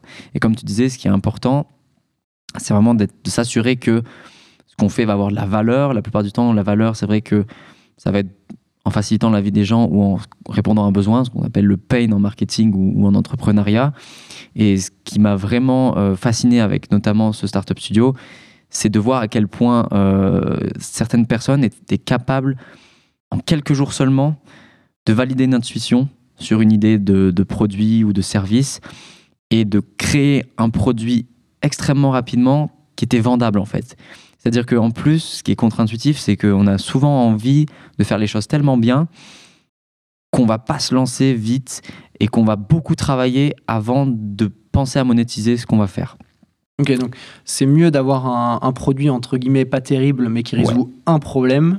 par exemple, euh, tu le fais en, en deux semaines, tu résous un seul problème et il n'est pas capable de faire d'autres trucs, plutôt que travailler euh, deux mois, trois mois sur quelque chose qui résout trois, quatre problèmes à la fois. C'est ça. En fait, l'entrepreneuriat, c'est il faut, il faut être simple au début. On a, on a toujours tendance à vouloir faire plein, plein, plein de choses euh, très complexes.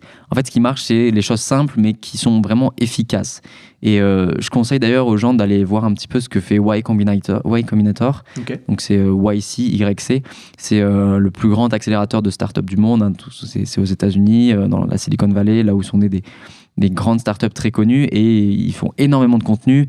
Ils sont extrêmement connus pour leur philosophie. Et, et c'est vrai qu'on se rend compte qu'à travers beaucoup d'exemples, au début, la plupart des grosses entreprises qu'on connaît et qui sont des, des géants sont parties de, choses extrêmement simples. sont allés vendre des versions qui étaient parfois presque médiocres à des gens, mais c'est pas grave. concrètement, ce qui compte, c'est pas la qualité de votre produit au départ. Les gens vous en voudront pas.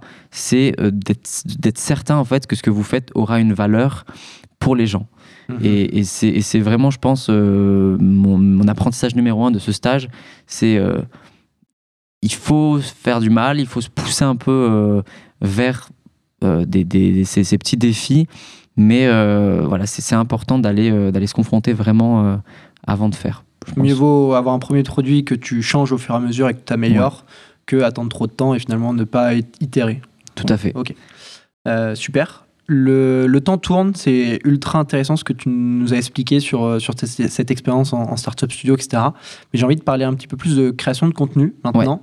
Euh, tu nous as expliqué pourquoi tout à l'heure que tu faisais la, création de contenu, pourquoi tu t'es tourné là-dessus euh, au travers du marketing, de la vente. Comment tu fais Est-ce que tu peux essayer de nous vulgariser les bases euh, du marketing ou de la vente, un des deux sujets peut-être? Plutôt marketing et plutôt création de contenu.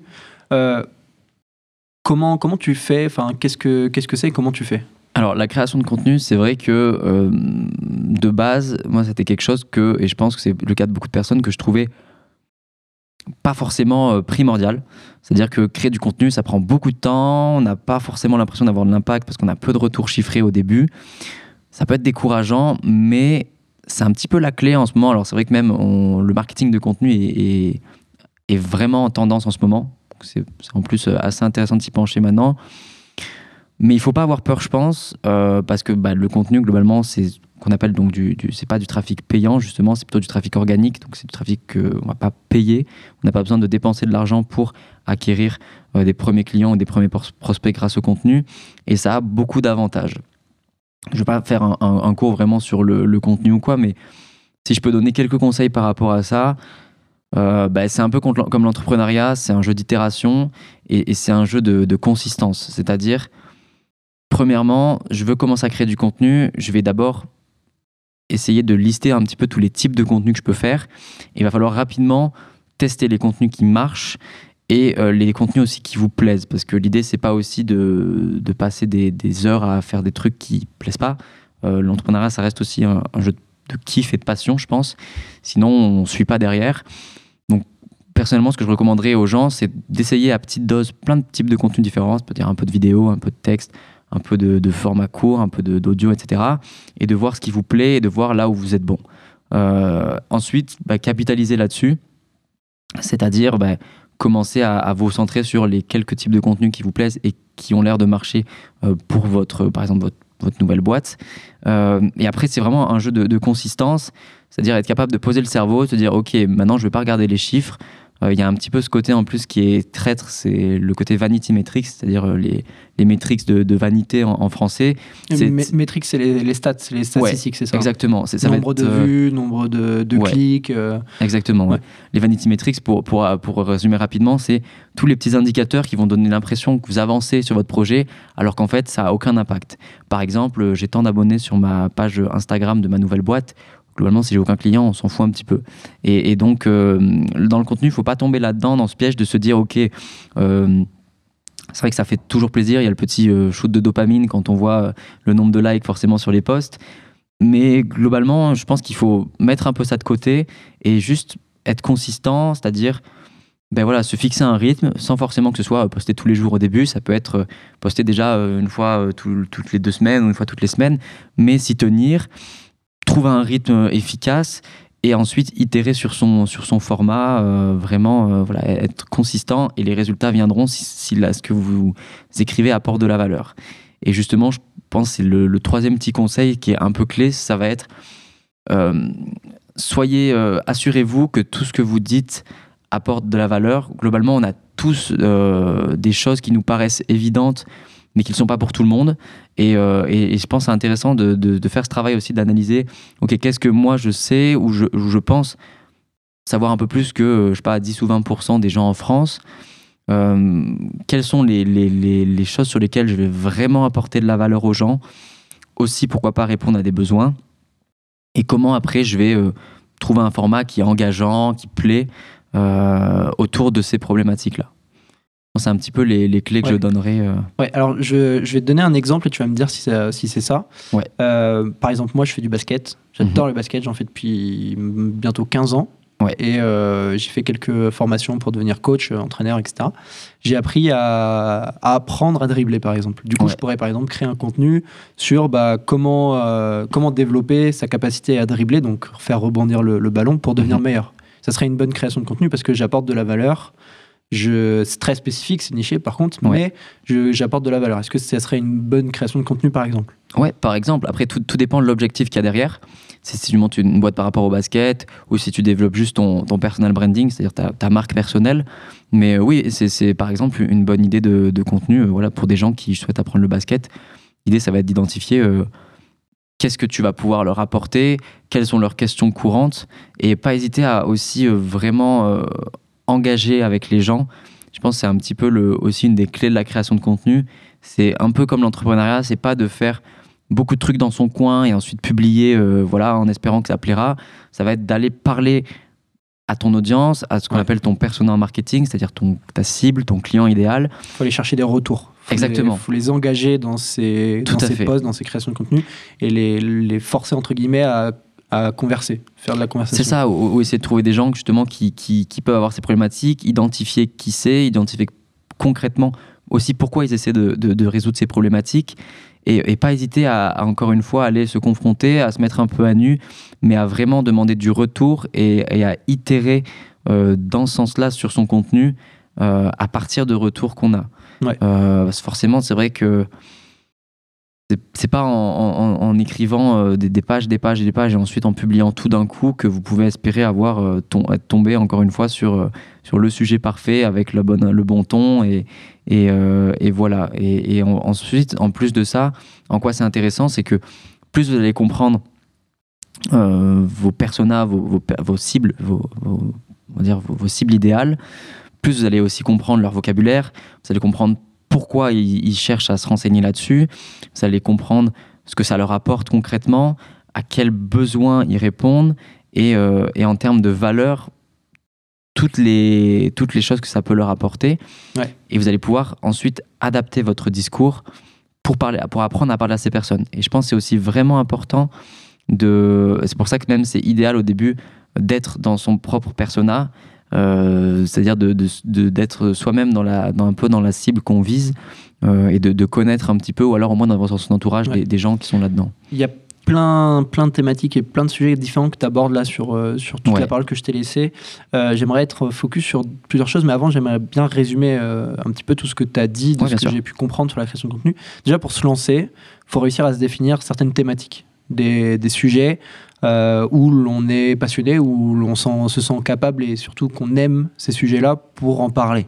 Ouais, Déjà, Tout à fait. Ensuite, il faut réussir à définir les, les canaux, donc la manière de, de création de contenu qu'on va privilégier. Donc sur les, sur, les, sur les manières de création de contenu possibles, tu as cité la vidéo, tu as cité la- l'audio, tu as cité l'écrit. Mhm. Euh, je ne sais pas s'il en existe Il y a d'autres. plein de moyens, ça ouais. peut être de créer des visuels, ça peut Ouais, être ouais, des vidéos courtes, des vidéos des longues, images. des ouais. Mhm. podcasts, des newsletters, des blogs, des posts courts. Il y a vraiment plein, plein, plein de manières de faire du contenu aujourd'hui. Ju- Juste pour rebondir sur ce point-là, je pense que si vous savez pas trop quelle, euh, quelle création de contenu serait fait pour vous, essayez de vous interroger sur euh, vous dans le quotidien, qu'est-ce que vous aimez Ouais, faire. Tout à fait. Je prends l'exemple d'une personne extravertie et une personne euh, introvertie.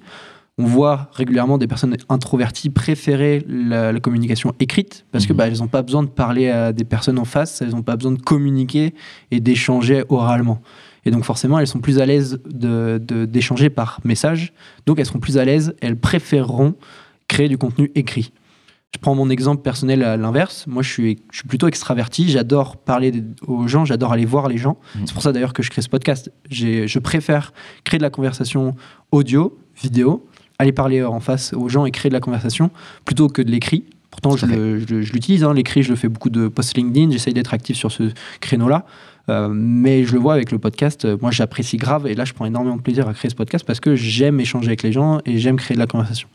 Donc, je pense que pour, vous, pour, ce, pour cette partie-là, si je peux apporter ma petite pierre à l'édifice euh, sur ce podcast-là, c'est euh, de se dire bah ok je suis plutôt une personne extravertie ou je suis plutôt une personne introvertie ou je suis plutôt quelqu'un comme ça donc je pense que la création de contenu je vais me diriger vers euh, vers celui-ci vers ce type là Mm.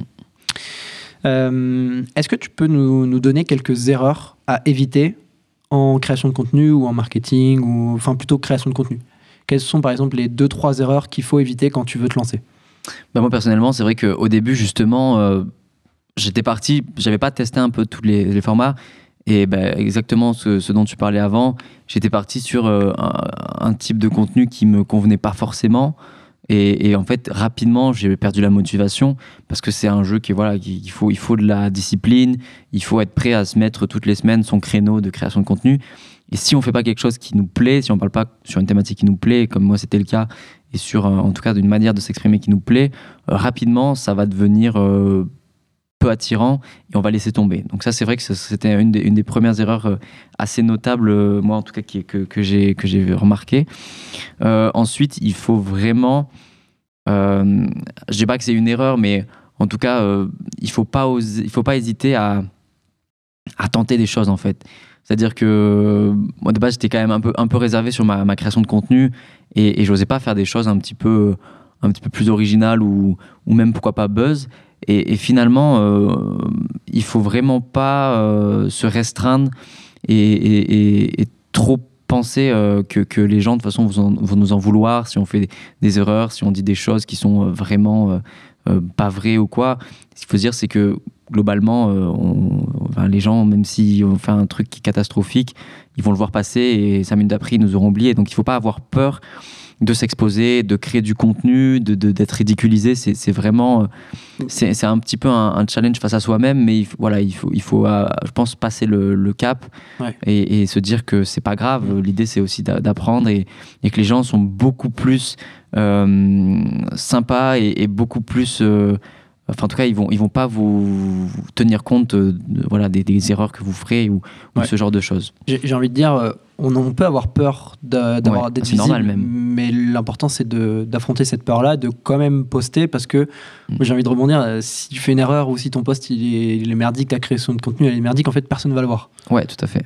C'est uniquement les bons contenus qui seront visibles, qui seront notamment clivants et donc qui vont apporter de l'engagement et que bah, du coup plusieurs personnes vont le voir. Mais du coup, le contenu qui est, qui est mauvais, il y aura personne qui va le liker, il y aura personne qui va le voir parce que bah, il n'y a pas d'engagement. donc au final, euh, ayez pas peur de. Enfin, vous pouvez avoir peur de l'échec, il y a peur de toutes les, les erreurs possibles, mais faut les faire face, faut y aller parce qu'à un moment donné, euh, c'est pas grave. Ouais, de toute façon, les gens se rappelleront pas. voilà, je veux dire, euh, à moins que vous fassiez quelque chose de vraiment grave, mais bon, euh, je pense que ça devrait aller. Et, euh, et, un troisième truc qui me, qui me venait en tête, c'est euh, un peu comme un entrepreneuriat, c'est-à-dire execution first, et c'est pas, pas attendre que toutes les planètes soient alignées pour se lancer. N'hésitez pas à, voilà, à tenter des trucs. C'est vrai que pour créer un, un, podcast, on peut dire ah ouais, mais j'ai pas de matériel, machin, euh, je veux lancer une chaîne YouTube, mais pareil, euh, j'ai pas de matériel, je sais pas comment faire, euh, je veux me lancer sur LinkedIn, mais je sais pas trop quoi raconter. C'est pas grave, testez des choses, vraiment.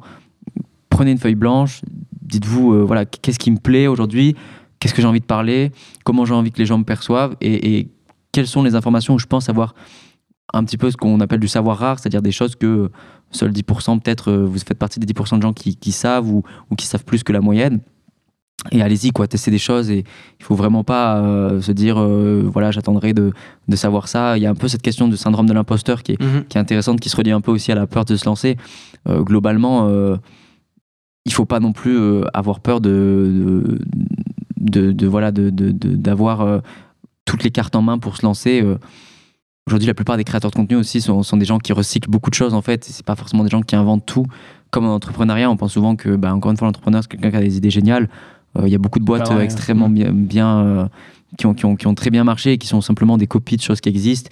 Et même, il y, a, y, a une citation que j'ai plus exactement en tête, mais voilà, qui disait que globalement, les personnes qui qui, qui volent les idées sont en fait les, les véritables génies. C'est un petit peu la vérité qu'il n'y a pas forcément besoin de réinventer la roue. En contenu, c'est pareil si vous n'avez pas d'inspiration, c'est un peu la, question qu'on, enfin la remarque qu'on entend souvent dire, voilà, j'ai pas, je veux monter ça, mais j'ai pas de matériel ou je veux faire tel contenu, mais j'ai pas d'inspiration. Allez voir ce qui se fait. Vous prenez la thématique que vous voulez, vous cherchez une dizaine ou une vingtaine de comptes, euh, ce qu'on appelle curer du contenu, hein, c'est-à-dire vous allez regarder tout ce qui se fait, vous faites un petit condensé, vous récupérez un peu ce qui vous plaît à droite, à gauche, et vous avez vos premiers contenus assez simplement. Et c'est un petit peu ça aussi le jeu, c'est les gens ont, souvent peur euh, de plus avoir d'idées, de se dire voilà je veux lancer sur tel sujet, mais à partir de tant de temps, je pense que je ne saurais plus quoi dire globalement, vous aurez toujours moyen de, trouver des choses à dire. Le, mhm. contenu, c'est, vraiment illimité. Et il suffit juste d'être prêt à faire un peu cet effort de synthétisation et d'aller, chercher, de s'inspirer. C'est comme la musique, euh, voilà, regardez beaucoup de contenu et vous aurez de quoi dire honnêtement. Ouais. Euh, une des erreurs que moi j'ai, faites et enfin, j'ai l'impression d'avoir fait, tu vas me confirmer si, si c'est le cas, euh, quand j'ai voulu me lancer sur LinkedIn, parfois je passais trop de temps à perfectionner mes posts. C'est-à-dire que je, finalement, je passais. alors, certes, au début, on passe un peu, on passe beaucoup de temps à écrire son premier poste, son mm. deuxième, son troisième, mais après, ça devient euh, beaucoup plus simple. Je suis passé de un poste en une heure et demie à maintenant deux postes en une demi-heure, voire, euh, voire 25 minutes. Je peux en écrire plusieurs en, une demi-heure. Euh, mais au début, j'écrivais mon poste et je voulais le perfectionner. Je passais une demi-heure de plus à dire, OK, ce détail-là, je, veux le, je veux le régler comme ça. Et je trouve que je perdais trop de temps. Est-ce que c'est mm. une erreur qu'il faut éviter parce que parfois, il faut se dire, euh, un peu comme dans l'entrepreneuriat, de toute façon, ce sera jamais parfait. Il faut se lancer, il faut, faut, balancer le contenu qu'on vient de créer, et puis, pas grave, on, fera mieux la, la, prochaine fois. Alors après, je n'irais pas dire que c'est non plus une erreur, parce que c'est vrai que les premiers posts, en plus, LinkedIn, c'est un réseau social un peu particulier parce que professionnel, ça fait vachement sérieux, et on a un peu peur de, dire n'importe quoi.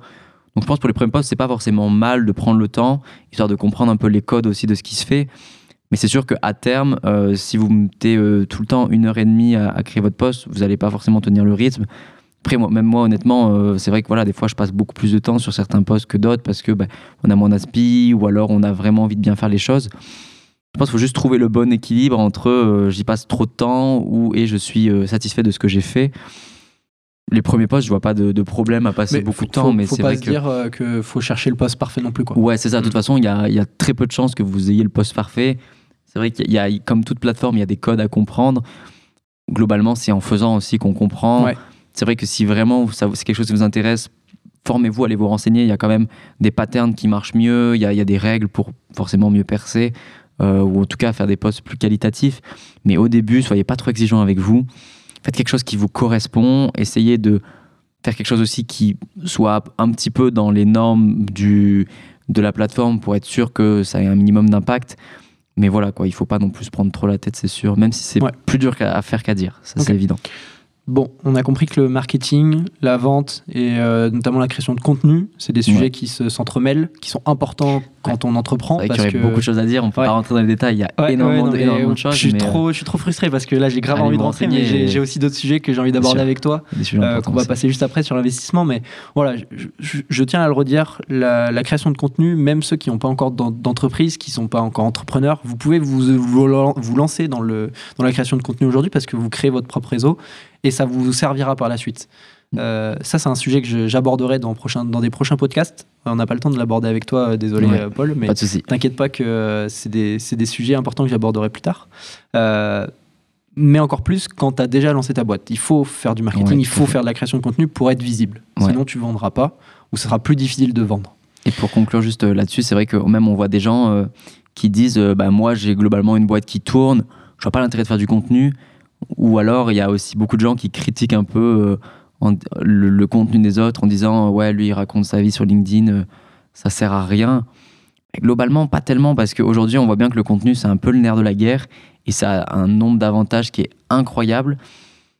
Globalement, euh, voilà, ça vous permet de valider des idées, de trouver des clients. Enfin, on voit bien les gens sur LinkedIn qui, qui ont une grosse audience, qui ont un flux de, clients et, un réseau énorme ça leur profite énormément, ça vous permet d'asseoir une expertise, ça vous permet aussi vous de vous affirmer dans, dans ce que vous faites.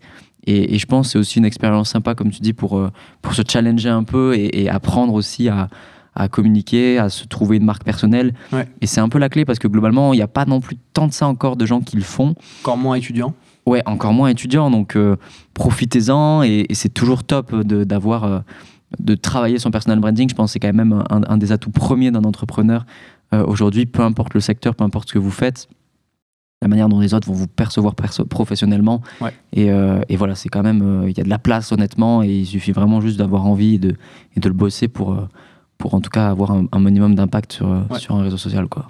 Paul, Paul, si demain il y a un étudiant là, voilà, qui, qui est un élève ingénieur qui écoute le Ouais. podcast et qui a, qui a envie de se lancer dans la création de contenu, est-ce qu'il peut te contacter pour avoir des, des conseils, avec parler plaisir. plus précisément? Avec plaisir. Après, je suis Top. pas non plus voilà un, un- un expert euh, dans la création de contenu, mais c'est sûr que si les gens veulent me T'en contacter, c'est avec plaisir. Ouais, j'en fais beaucoup. fais J'ai fait beaucoup d'erreurs, donc si je peux aider, c'est avec en- plaisir. En, tant qu'élève ingénieur, tu es au-dessus de la norme. Voilà, tu crées des, plaisir, t'as euh. créé des newsletters et j'aurais voulu aborder ces sujets-là plus, plus précisément, mais voilà. Demain, vous êtes élève, élève ingénieur, vous voulez vous lancer dans la création de contenu, je vous invite à contacter Paul ou, ou moi-même plutôt sur, sur LinkedIn. Moi, je, je suis un petit peu sur le réseau, je pourrais vous aider. Voilà. Avec plaisir en tout cas. Je donne les coordonnées de Paul à, à la fin du podcast, ça vous oblige à, à rester jusqu'au bout. Euh, J'ai envie de passer à la dernière euh, partie de ce podcast-là, Ouais, d'un dernier sujet. intéressant en plus. Euh, tout à l'heure, tu nous as dit que tu travaillais euh, bah, pour de la création de contenu, mais pour G-Venture. Ouais. Donc, ça veut dire que tu connais le monde de l'investissement, tu connais un petit peu plus même l'investissement en start-up, tu connais les levées de fonds et tu connais aussi bah, tout ce qui est bootstrapping qu'on va pouvoir Ouais. détailler. Est-ce que tu peux essayer de nous, faire quelques petites euh, euh, vulgarisations sur le domaine de l'investissement? Quelles sont les bases qu'il faut savoir quand on n'y connaît rien?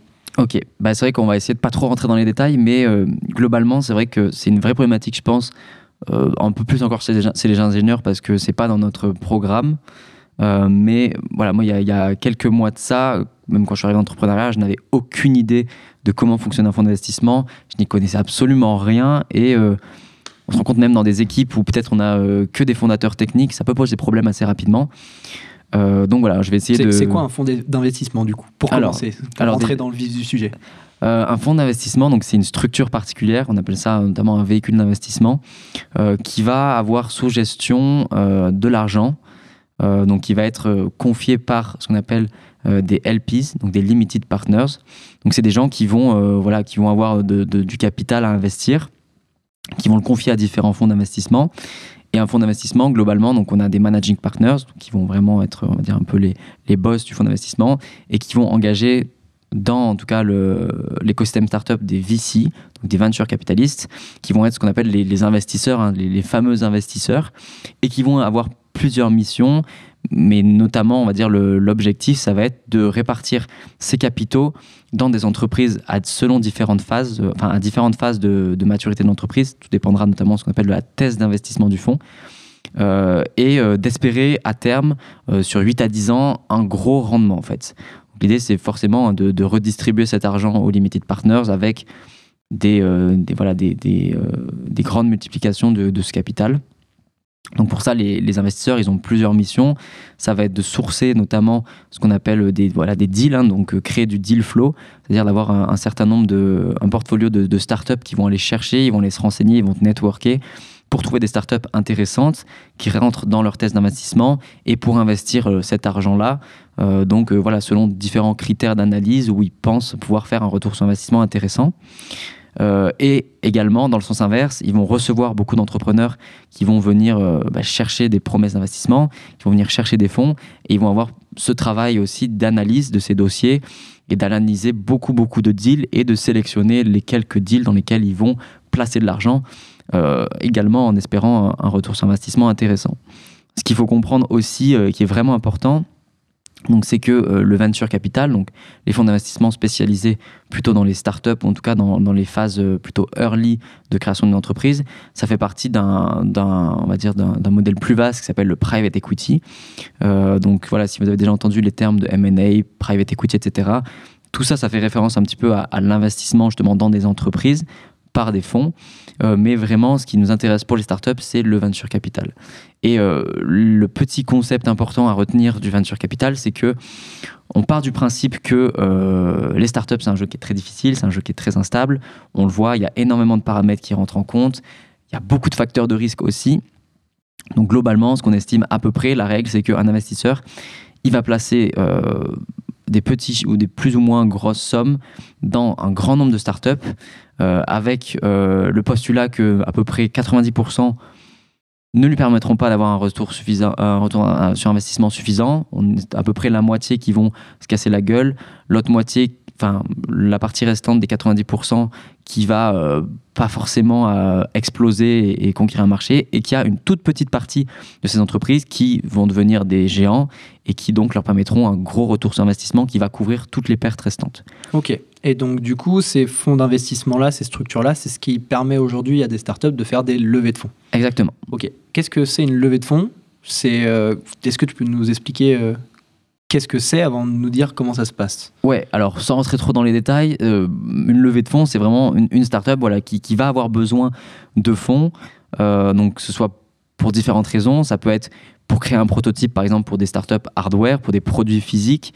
Euh, ça peut être euh, j'ai besoin d'accélérer, j'ai trouvé un product market fit et là maintenant j'ai besoin de recruter. Ça peut être euh, pour des startups qui sont quand même presque en phase de scale-up, donc vraiment déjà euh, beaucoup plus grosses. Ça peut être partir euh, conquérir l'international ou s'installer dans un nouveau pays. à l'exportation. C'est ça. ouais. Euh, ça peut être justement atteindre la rentabilité, c'est-à-dire j'ai trouvé un product market fit, j'ai validé mon business model, maintenant je vais viser l'étape de scalabilité. Euh, y, il y a vraiment pas mal de moyens, euh, enfin pas mal de raisons de lever des fonds. Après, ce qu'il faut retenir, c'est que lever des fonds, c'est pas forcément aller voir des fonds d'investissement, et c'est aussi un petit peu la confusion qui est faite. C'est-à-dire que quand on parle lever de fonds, directement, on se dit ah investisseur, on va aller voir des, des fonds d'investissement. Euh, globalement, Avant, je- je- excuse-moi, Ouais, je te coupe parce qu'avant de- d'aborder ce sujet-là, quand tu lèves des fonds en startup, c'est en échange. Enfin, du coup, tu récupères de l'argent d'un fonds d'investissement, c'est en échange de quoi Alors justement, il y a plusieurs catégories en fait. Il y a deux grandes euh, euh, styles. Euh, donc il y a l'investissement, on va dire dilutif ou non dilutif. Dilutif, c'est en fait tout simplement je vais récupérer de l'argent en échange de capitaux, donc de, de parts dans ma startup. C'est-à-dire que les, fonds d'investissement, par exemple, qui vont investir dans mon entreprise, euh, vont récupérer une partie du capital plus ou moins grande, qui va dépendre notamment euh, de la phase, du phase de maturité de ma startup, du montant demandé, euh, de, la valorisation pardon, qui est accordée à mon entreprise, de pas mal de facteurs. Donc ça, c'est vraiment le côté dilutif, c'est-à-dire je, je vais diluer mon capital, je vais faire entrer plus de personnes au sein de mon entreprise, dans le board de, mon entreprise, dans le conseil d'administration en quelque sorte de mon entreprise. Euh, et donc voilà, je vais diluer mon capital. Et ensuite, on a d'autres formes d'investissement qui sont, enfin, qui sont du non dilutif, ce qu'on appelle. Donc là, il y a pas mal de déclinaisons. Euh, il y a ce qu'on appelle le venture debt, donc c'est-à-dire je vais lever de la dette. Donc par exemple, euh, enfin c'est vraiment, en tout cas c'est- comme le terme l'indique, hein, c'est- c'est-à-dire je, par exemple je vais aller voir une, une banque euh, ou alors il y a certains fonds très spécifiques et en gros je vais lever de l'argent que je devrais rembourser sous certaines conditions. C'est un prêt, quoi. C'est ça, c'est une forme, enfin, c'est pas vraiment prêt, mais c'est un petit peu ce concept-là, euh, si on veut le vulgariser. Et il y a aussi possibilité justement de demander des prêts. Euh, après, on va avoir différents, euh, dans le monde dilutif, on va avoir le crowdfunding notamment, et on va avoir après des financements alternatifs un peu plus complexes à comprendre. Par exemple, pour des solutions de software, on va avoir le RBF, Revenue Based Financing. Euh, On va avoir le crowd equity qui va être, là par contre, dans le côté justement dilutif, la version dilutive du, euh, du crowdfunding. Donc on a vraiment un panel assez large.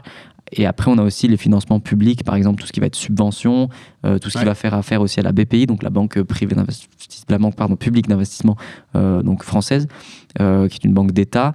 Et donc là, on, on rentre sur un, un panel un peu plus vaste, un peu plus complexe aussi de. Et du coup, pour revenir un petit peu plus précisément sur la levée de fonds en startup, Ouais. donc, si je résume, elle a identifié un, un besoin comme quoi elle avait besoin d'argent. Ouais. Et donc, elle va avoir des fonds d'investissement et euh, leur demander une telle somme, par exemple euh, 1 million, Mhm. en échange de 10, 15, 20% de, des capitaux de la société. Ouais, c'est ça, pour du dilutif en tout cas. Du litige, ouais, ça marche. Euh, Est-ce que tu peux essayer de nous détailler les différentes étapes de la levée de fonds en startup? Qu'est-ce Ouais. qu'il faut, qu'est-ce qu'il faut comprendre? Quels sont les cycles d'investissement euh, Ouais. dans les levées de fonds? Alors, en fait, il y, a- il y a pas mal de choses importantes. Je vais essayer de, de passer tout ça dans l'ordre. Euh, donc, rapidement, pour essayer de comprendre, c'est vrai que souvent, euh, il y a euh, vraiment. Alors, c'est un peu, c'était un peu un buzzword. Donc là, on est rentré dans une phase avec tous les problèmes qu'on connaît hein, économiques euh, en ce moment. Voilà, on, est dans une phase un peu particulière où ça devient plus compliqué de lever des fonds. Mais c'est vrai que jusqu'il y a 6 à 8 mois, depuis à peu près 5 ans, vu qu'on avait un écosystème startup en France qui s'était en train de, de mûrir beaucoup et de se dynamiser, on entendait parler de levée de fonds à tout va, on entendait machin qui lève tant, machin qui lève tant, c'est la fête, euh, des licornes, euh, tout ça c'est cool. Euh, mais même peut-être un peu trop d'enthousiasme et d'engouement autour de la levée de fonds. C'est-à-dire qu'il il y avait beaucoup d'entrepreneurs qui voyaient plus une levée de fonds comme un objectif Euh, et justement, une vanity metrics, l'air de dire, ok, euh, si t'es pas levé, pas levé des fonds, je suis nul ou ma boîte vaut rien, euh, plutôt que comme un, moyen. alors là, justement, c'est en train de un petit peu changer, vu qu'on a une contraction du marché, on est sur quelque chose c'est plus compliqué de lever des fonds, donc on a peut-être moins cette tendance-là. Mais on avait beaucoup de gens qui disaient, OK, là, c'est cool, OK, quel est mon, programme? Là, je suis en train de prévoir mon produit, et puis, allez, dans six mois, je prévois une levée de fonds. OK, mais en fait, c'est pas aussi simple que ça.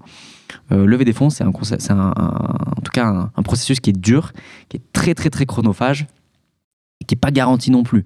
Encore plus avec la situation d'aujourd'hui, c'est pas parce que vous avez prévu de lever des fonds que vous allez y arriver. Euh, donc il y a différentes phases pour lever des fonds. Ce qui nous intéresse en startup, euh, on a, on va dire, il faut, il, faut, il faut visualiser ça un peu sur le, sur le plan du cycle de vie d'une startup. Donc, une cycle de vie d'une startup, on va avoir la partie d'amorçage, on va avoir une première partie de croissance souvent avec la, recherche d'un product market fit. Ensuite, on va avoir une stabilisation.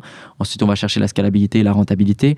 Donc, on a différentes phases et ces phases sont associées à euh, différents types de levées entre guillemets. Ok. Est-ce que tu peux essayer de résumer très rapidement les, premières phases que tu nous as citées là? Alors, justement, dans la première phase, en général, l'amorçage, euh, en termes, tu parles en termes de financement ou? Non, qu'est-ce que c'est l'amorçage? L'amorçage, ça va être, enfin en termes de financement, ça va, ça va être, j'ai besoin de, premiers fonds vraiment pour lancer mon produit. C'est-à-dire qu'avec euh, aujourd'hui l'argent que je dispose, je ne peux pas lancer une version du produit suffisante. Euh, ou alors je vais avoir des besoins de recruter très vite parce que je vais avoir besoin de commerciaux, de, d'ingénieurs, de développeurs, peu importe. Et je vais avoir besoin vraiment d'argent pour amorcer mon produit. Et donc ça, ça correspond à souvent ce qu'on appelle le pré-seed. Donc c'est vraiment le, le, tout, tout, tout début. Et enfin, c'est un petit peu partagé entre le pré-seed et le seed. Donc le pré-seed, en général, c'est plutôt la phase où euh, j'ai une idée de start-up, j'ai des plans, j'ai un plan financier, euh, j'ai euh, un prototype vraiment, mais qui n'est pas forcément fonctionnel. je vais avoir besoin de lever de l'argent en fait, pour pouvoir lancer mon premier produit. Le seed, alors c'est un peu voilà, c'est un peu généralisé, c'est pas vraiment toujours ça, mais globalement c'est un peu comme ça qu'il faut le comprendre. Le seed, c'est la partie un peu juste après, c'est souvent j'ai lancé mon produit, j'ai quelques premiers clients, je suis en train de trouver mon product market fit, mais j'ai besoin de fonds parce que bah, je vais avoir besoin de recruter assez tôt et, euh, je ne peux pas aujourd'hui, avec euh, en tout cas les fonds, de roulement dont je dispose ou l'argent qui rentre, me, me permettre ce genre de dépenses. Donc là, pareil, c'est encore l'amorçage, mais en général, on a quand même un cran de maturité supérieur où on dispose souvent en général d'un produit, on a pourquoi pas déjà même un premier ou deux, premiers recrutements qui ont été faits et euh, on a déjà un petit peu des fonds qui rentrent. Alors que le précide, c'est en général, on a vraiment rien. On a, c'est un peu ce qu'on appelle lever sur un deck, c'est-à-dire qu'on a un pitch deck, on a tout un dossier d'investissement, on n'a aucun produit et on n'est pas vraiment lancé. Donc sur la partie précide, en général, ce qui va souvent être utilisé, donc on a quelques fonds qui font du précide, mais en général, il y en a assez peu parce que c'est une partie qui est très risquée pour les fonds d'investissement. Il n'y a rien, il n'y a pas de produit, le marché n'est pas forcément confirmé non plus, donc il y a peu de fonds qui jouent à ce jeu-là. Les fonds qui y jouent, en général, ils mettent des petits tickets, mais c'est vrai que pour les startups qui marchent, comme ils rentrent très tôt sur des petits tickets, euh, ils vont se permettre de pouvoir utiliser des, de prendre plus de parts. Et donc, si c'est une boîte qui explose, bah, ils vont avoir une rentabilité vraiment maximale. Petit ticket, c'est petite somme. C'est ça, ouais, c'est ça, mm. tout à fait. Et, mais donc, c'est souvent utilisé sur cette phase-là, ce qu'on appelle de la love money ou du crowdfunding. Donc, en fait, c'est des financements. On va souvent aller chercher de l'argent chez des proches. Euh, pourquoi pas des business angels Donc un business angel, c'est une personne physique qui va investir son argent et un peu de temps et son expertise dans votre startup en échange de capitaux, donc c'est souvent dilutif. Hein. Mhm. Donc voilà, on est plutôt sur de l'argent en mode on va, on va aller chercher quelques subventions parce qu'on n'a pas besoin de beaucoup d'argent, ou de la love money, on va aller voir des proches, des gens qu'on connaît, son ancien patron, etc. On va lui demander de l'argent, des business angels ou quelques fonds spécifiques. Ok, donc là tu nous as parlé de pré-seed, un petit peu de seed. C'est ça. C'est quoi le cycle d'après où on peut aussi lever des fonds? Alors après, on va rentrer chez les, dans les fameuses séries, donc on entend souvent parler. Euh, telle startup a levé une série A, une série B, une série C, une série D, c'est un peu plus, c'est quand même beaucoup plus rare, et une série E, ça l'est beaucoup, beaucoup, beaucoup plus. Euh, globalement, les séries, ça va correspondre à euh, des phases un peu plus matures du cycle de ta, de ta startup. Euh, globalement, la série A, ça va être, je viens de trouver mon, mon product market, enfin série A, série B, ça, c'est des petites sommes entre guillemets, ça peut aller de quelques centaines de milliers d'euros à quelques millions jusqu'à à peu près 10 millions. Enfin, après, ça dépend beaucoup, mais sur la série B, c'est à peu près ça.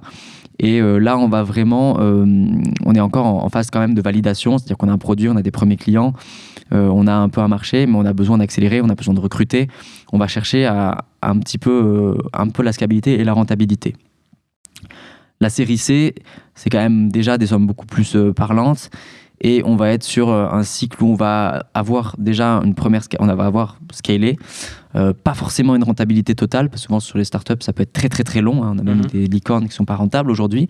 Euh, mais là, on va être souvent sur de l'accélération, c'est-à-dire série C. Euh, maintenant, voilà, je vais essayer de m'étendre sur le territoire national, par exemple, ou d'aller parler à tout mon marché, de conquérir mon marché. Donc de manière vraiment plus vaste. Et après, série D euh, ou série E et encore un peu série C, là, ça va vraiment être, on s'exporte, on internalise, on a déjà des entreprises qui ont un gros fonds de roulement, qui, ont déjà une rentabilité. Et là, c'est quand même vraiment très très rare.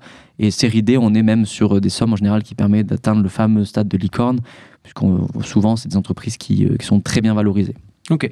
Donc, si je résume un petit peu tout ce que tu viens de nous expliquer, Ouais. euh, la levée de fonds, il y a certains termes comme précide, seed, les séries euh, A, B, C, D, etc., Ouais. euh, qui sont définis en fonction des montants, mais surtout en fonction de l'avancée de la startup. Tout à fait. Et des objectifs, le- en ouais, fait, que ça va permettre de, de, de pallier, enfin, de combler. quoi. Ok.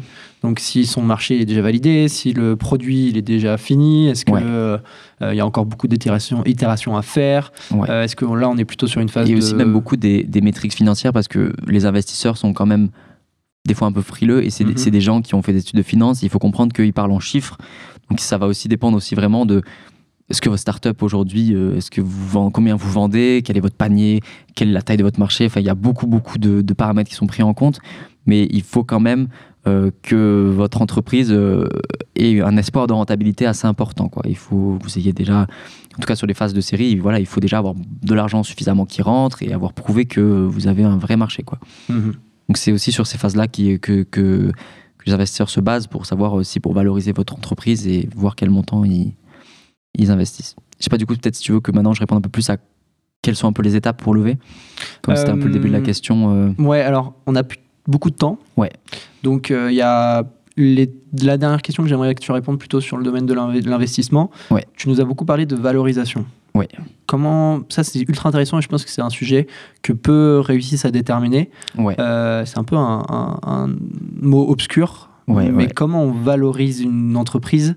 Qu'est-ce que ça signifie être valorisé? Sur quoi ça se joue? Alors, alors c'est très technique même, euh, mais c'est vrai que c'est intéressant de, de le savoir. Donc déjà, je conseille d'être, si en tout cas, si les, profils qui montent l'entreprise sont des ingénieurs, qu'il n'y a pas de profil qui a fait des études en finance ou en, grande école de commerce, euh, en tout cas euh, sur tout le côté finance admin, je conseille vraiment d'être accompagné euh, parce que déterminer une, va- une valorisation, ça se fait pas comme ça. Il y a vraiment, c'est vraiment presque mathématique. Ce qu'il faut savoir, c'est que la valorisation, c'est en gros combien aujourd'hui, au jour, enfin au moment où je lève ces fonds, combien, enfin à quel montant, euh, quel montant j'attribue à la valeur de ma startup un petit peu. Euh, donc c'est pour se baser là-dessus, il y a beaucoup beaucoup de paramètres qui sont pris en compte. Euh, pareil, quelques exemples, ça va être justement dans les 5 ans par rapport à vos résultats actuels, quelle est l'espérance de chiffre d'affaires, quelle est l'espérance de la taille du marché. Enfin, c'est beaucoup de données chiffrées qui sont prises en compte par les investisseurs. Et il faut pas penser, se dire, OK, moi je pense aujourd'hui que là, vu l'état des, des lieux, euh, ma startup, je pense qu'elle vaut ça, et puis euh, moi je vise ça. C'est pas aussi simple que ça. Il y a beaucoup, beaucoup de choses qui sont prises en compte, euh, même aussi peut-être si vous avez déjà des biens immobiliers, si vous avez des locaux, tout ça, ça va être pris en compte pour calculer un peu l'espérance de, de valeur de votre startup dans le temps. C'est très mathématique en fait. Ouais, avec des coefficients de risque. Il y a beaucoup de paramètres qui Mhm. sont pris en compte. Euh, donc pour ça, c'est vraiment important, je pense, d'être euh, d'être accompagné. Il y a beaucoup de structures qui permettent ou d'outils qui permettent d'aider à valoriser votre entreprise si Ouais. vous y connaissez rien là-dedans. quoi. Une des valorisations qu'on peut entendre ou que vous avez déjà peut-être entendu, c'est euh, une valorisation sur l'EBITDA. Est-ce que tu vois ce que c'est? Est-ce que tu peux essayer de nous déterminer euh, Euh, sur le ré- En fait, c'est le, sur le résultat net de l'entreprise. Ouais, c'est ça. Alors là, Mm. c'est c'est une équation que je connais pas par cœur qui est euh, un peu complexe. J'avoue, je veux pas rentrer dans les détails pour pas dire trop de bêtises, mais euh, c'est un petit peu ça. C'est on va prendre un petit peu tout tous les, les paramètres actuels de votre entreprise et en, en les mêlant avec différents coefficients, on va un peu parier sur combien votre entreprise devrait valoir dans euh, 5 ans, 8 ans, 10 ans. Notamment au travers du résultat net. Donc, c'est-à-dire qu'on Ouais, on, on prend le chiffre d'affaires, on prend toutes les rentrées d'argent, on Mhm. enlève toutes les sorties d'argent, Ouais. tout- toutes les charges, toutes les dépenses, euh, tous les impôts, etc., les, euh, les charges fixes, variables, etc. Et vraiment, ce qui reste en état pur, euh, c'est ce- c'est le résultat net, l'EBITDA. C'est ce que c'est ce que c'est ce que j'ai cru comprendre moi. Et du coup, il y a beaucoup de valorisation sur les bidas, sur la rentabilité finalement. hein. Mm. C'est euh, combien je suis capable de générer de, de l'argent en, en bénéfice net, en ce qui me reste quoi dans les fonds. Tout à fait, ouais. Ouais. Et justement, bah, par rapport à ça, comme je disais, le, le- le petit conseil, c'est de se faire accompagner. Et même pour venir un peu à ta question d'avant, deux, trois points vraiment importants quand même que je- que j'avais envie de donner. C'est, euh, donc voilà, si vous voulez, là aujourd'hui, vous pensez que vous avez besoin de lever des fonds, déjà assurez-vous que c'est vraiment le cas. C'est-à-dire qu'on voit beaucoup d'entreprises qui, par entre guillemets simplicité et parce que pendant quelques années c'était entre guillemets facile de lever des fonds, en tout cas un peu plus facile que normalement, euh, se disaient ok super, j'ai pas vraiment de marché mais je vais lever des fonds et on va dépenser cet argent en marketing à fond pour valider notre marché. Ce qu'il faut comprendre c'est qu'aujourd'hui ça c'est plus possible. Les investisseurs maintenant ils attendent vraiment des résultats et qu'il faut déjà avoir une forme de validation et que vous n'allez pas lever des fonds pour valider une idée startup. C'est pas une bonne pratique. Euh, derrière aussi, vous, quand vous levez des fonds, c'est pas non plus la fête. C'est pas de dire, OK, là, j'ai 10 millions dans mon compte bancaire. Vous avez des, obligations, vous allez devoir rembourser de l'argent. Et vous pouvez avoir aussi des, des soucis hein, si vraiment vous faites n'importe quoi. Donc, il faut pas partir du principe que la levée de fonds, c'est tout bénef et euh, on, lève parce que c'est cool et parce qu'on va avoir de l'argent à, utiliser. Donc, vraiment, voilà, assurez-vous que euh, vous avez besoin de ces fonds. Ensuite, essayez de- de- d'estimer aussi à, à quelle étape du processus un petit peu vous en êtes. Renseignez-vous bien sur les différents moyens justement de lever des fonds. Comme je disais, il y a beaucoup de moyens, il y a des financements alternatifs, il n'y a pas que du dilutif. Et euh, le dilutif, ça convient pas non plus à tout le monde. Le dilutif, il faut aussi comprendre que c'est euh, des gens qui vont rentrer au capital de votre entreprise, qui vont aussi avoir un pouvoir de décision, qui vont peut-être changer un peu la trajectoire de votre entreprise. Donc il faut que vous soyez prêt à accepter cela, à accepter que peut-être euh, ce ne sera pas toujours en accord avec ce que vous aviez au, départ comme vision de l'entreprise, comme valeur. Euh, ensuite, même au sein des différents types d'investissements, euh, d'aller cibler, par exemple, si vous voulez que ce soit des business angels, parce que les business angels en général sont assez présents, bah, allez cibler quel type de business angel il vous faut. Donc parce que au-delà de l'argent, c'est une personne qui va vous apporter son réseau, son expertise, ses contacts euh, peut-être euh, même professionnels. Euh, donc par exemple, si vous montez une boîte euh, dans la food tech, euh, c'est quand même mieux d'avoir quelqu'un qui est déjà qui a déjà une expérience, qui a monté des entreprises, parce que la plupart du temps, les business angels, c'est des anciens entrepreneurs, hein, euh, qui a fait de la food tech, plutôt que d'aller chercher un mec qui a monté une boîte dans la green tech ou dans la fintech. Alors food tech, c'est tout ce qui est technologie autour de la nourriture. Exactement, Fintech, c'est tout ce qui est autour de la finance. tout à fait. Et le troisième que Green Tech, c'est tout ce qui est autour de l'écologie, voilà, impact, impact, euh, environnemental. ouais. Tout à fait. Donc euh, voilà, même après, euh, une fois avoir choisi les modes de financement qui peuvent vous, vous convenir, euh, allez chercher en profondeur. C'est pareil chez les fonds d'investissement. hein. Les fonds d'investissement, bon, il y a des grands noms qui font joli sur un, un- un kit média et un article de presse, mais on s'en fout un peu honnêtement. Ce qui est important, c'est aller chercher des fonds. Il y a des fonds qui sont spécialisés par industrie, il y a des fonds qui sont spécialisés aussi par phase, il y a des fonds euh, qui, euh, qui ont d'autres spécificités dans leur fonctionnement. Un fonds aussi, il va rentrer au bord, donc c'est des gens qui sont aussi censés vous accompagner et vous faciliter la vie sur certains points, vous conseiller. Donc pareil, c'est important d'être sûr que ces gens vous correspondent bien. Une fois que c'est le cas, avant de vous lancer, Ce qu'il faut comprendre encore une fois, c'est que voilà, il faut s'assurer que ce soit vraiment euh, important à ce moment-là de lever des fonds parce que c'est très très chronophage et c'est pas facile. C'est-à-dire que on entend souvent dans la presse, ah, machin, lever des fonds, à lever tant. C'est pas en claquant des doigts. C'est un processus qui peut prendre des mois. Vous allez sûrement vous prendre des portes. Euh, en plus, c'est un monde qui est fermé, donc il va falloir d'abord sourcer tous les investisseurs. Il va falloir les contacter, mais avant ça, il va falloir créer un dossier solide. Ça aussi, je vous conseille d'avoir vraiment quelque chose de très solide, quitte à vous faire accompagner, ce qu'on appelle notamment la data room, c'est-à-dire tout le, fichier qui va contenir euh, l'ensemble des données et de tout ce que vous allez devoir fournir. Parce que tout ce qu'attendent les investisseurs, ça va être notamment le pitch deck, ça va être le business plan, ça veut dire euh, différentes euh, choses financières. Et, et vraiment, prenez le temps d'avoir quelque chose d'impeccable parce que ces gens aussi, ils ont énormément de dossiers. Ils reçoivent beaucoup, beaucoup, beaucoup de startups qui viennent les voir. Pensez pas qu'en allant leur présenter votre idée de fou avec votre, votre, votre polo de, de, de taker de la Silicon Valley, euh, ils vont tomber sous le charme parce que les gars, c'est des gens qui, qui passent leur journée à rencontrer des entrepreneurs. C'est-à-dire que les mecs, s'ils ont un peu de- de- de- d'expérience, ils ont rencontré des centaines et des milliers d'entrepreneurs peut-être dans l'année. Ils ont l'habitude des gars euh, qui savent bien parler et qui leur racontent qu'ils vont devenir le futur Facebook. Mhm. Eux, ce qu'ils veulent, c'est des preuves, surtout encore plus aujourd'hui. C'est c'est des, des gens qui sont pertinents, c'est des gens, des équipes aussi qui ont un vrai fit avec ce qu'ils font, qui s'entendent bien. Et comme je vous l'ai dit, eux, leur boulot, ils savent très bien qu'il y a beaucoup de boîtes qui se cassent la gueule. Ils savent, ils n'ont pas la recette magique d'une startup qui marche non plus. Il y a trop de facteurs euh, d'échec et de réussite qui sont imprévisibles. Donc eux, leur boulot plutôt que de, repérer les startups qui marchent, parce que c'est pas vraiment possible. On a vu des startups euh, qui personne voulait croire qui ont explosé. Hein. par exemple, je sais pas Airbnb ou Uber. Euh, ben, on se rend compte que c'est super aléatoire. Eux, ce qu'ils vont repérer plutôt, c'est au contraire les red flags, c'est-à-dire tous les paramètres tous les risques qu'il peut y avoir et ils vont plutôt justement chercher dans les dossiers toutes les choses qui peuvent prouver que la startup ne marchera pas plutôt que l'inverse. Parce que c'est plus simple mhm. et c'est plus sûr comme approche. Donc ils vont justement, ils rencontrent beaucoup d'équipes et ils vont chercher des gens qui ont vraiment de la maturité, qui ont un dossier qui est complet, qui est rodé avec des chiffres, etc. Et, c'est des gens à qui il faut aussi parler en termes d'argent. Par élimination, en fait, tout simplement. C'est ça, c'est un petit peu ça. Quoi. 100, start-up, ils en éliminent au fur et à mesure. Et le reste qui reste, euh, je sais pas, les 10, 10 start-up qui restent, bah, ils investissent tout à fait, euh, ouais. sans éliminer. Donc c'est pour ça que c'est très chronophage et il faut vraiment s'y préparer. Il faut, il faut comprendre que c'est un processus qui est long. Et c'est pour ça qu'il faut être sûr de lever des fonds parce que parfois, on voit des entreprises qui sont persuadées qu'elles doivent lever des fonds, qui passent du temps et qui en même temps négligent leurs produits, alors que la base d'une entreprise, c'est quand même vos clients, c'est quand même votre produit et c'est ça qui va faire la différence avant tout.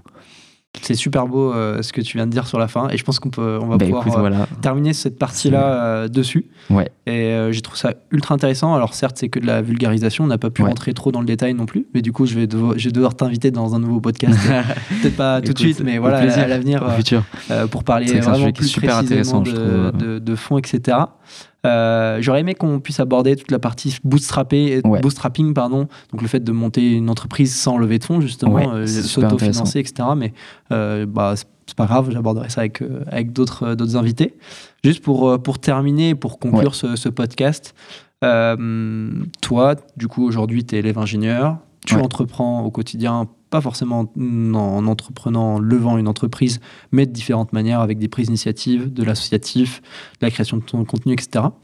Dans, dans ce recul que tu peux essayer d'avoir depuis plusieurs années, euh, quelles sont les compétences que tu aurais aimé développer plus tôt, qui t'auraient servi dès le début de l'entrepreneuriat et que du coup, bah, c'est les compétences que, aimerais, euh, que tu conseillerais à un élève ingénieur qui veut entreprendre de développer maintenant? C'est une question super intéressante parce que c'est une de celles que je me suis posée le plus au début. Euh, je dirais qu'il y a plusieurs approches.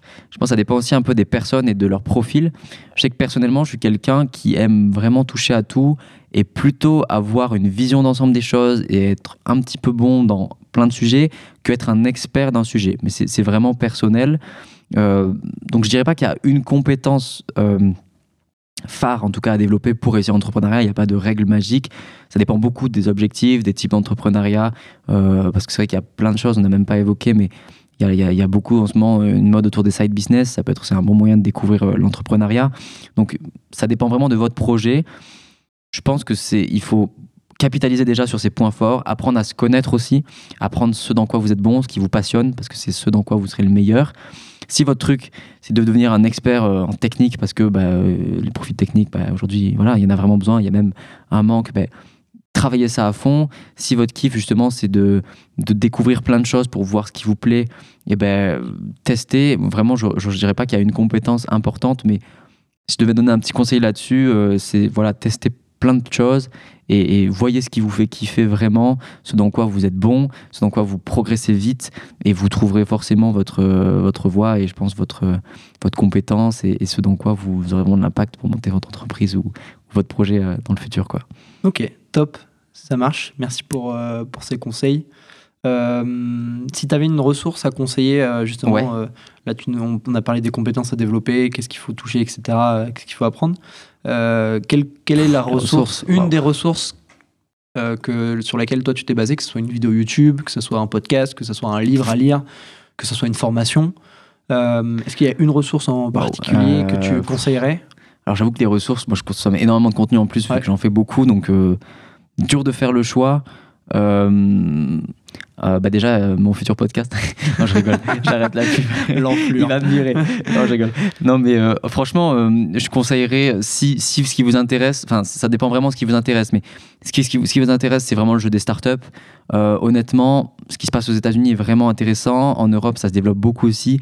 Il y a énormément de moyens de trouver des, ressources. Aux États-Unis, je vous conseille bah, d'aller voir, comme je vous l'ai conseillé, ce que fait YC, donc YC, qui est, qui est vraiment une référence et qui a beaucoup inspiré ce qui se fait aujourd'hui en Europe et qui font beaucoup beaucoup de contenu qui est extrêmement pertinent. Euh, après, euh, il y a il y a beaucoup aussi à récupérer chez les solopreneurs et, euh, et les gens qui font aussi des side business. Je trouve que c'est moi c'est quelque chose qui me passionne. C'est vrai qu'on n'a pas du tout parlé dans le podcast, mais c'est une vraie passion de mon côté. Et je pense qu'il y a beaucoup à récupérer aussi pour le monde des startups de ce côté-là.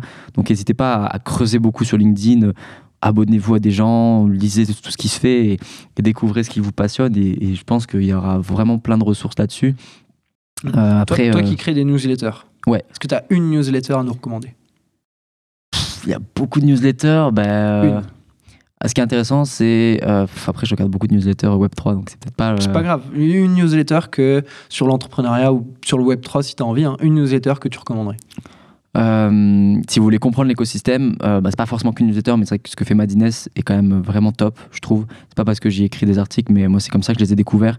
Et c'est en train de devenir un des acteurs vraiment majeurs et ils font des choses vraiment ultra pertinentes. Donc euh, voilà, Ok. je conseillerais. Newsletter de, de chez Madines. Ouais, et en fait, toutes les semaines, vous recevez des, des, des petits condensés de leurs articles qui vous renvoient vers les articles.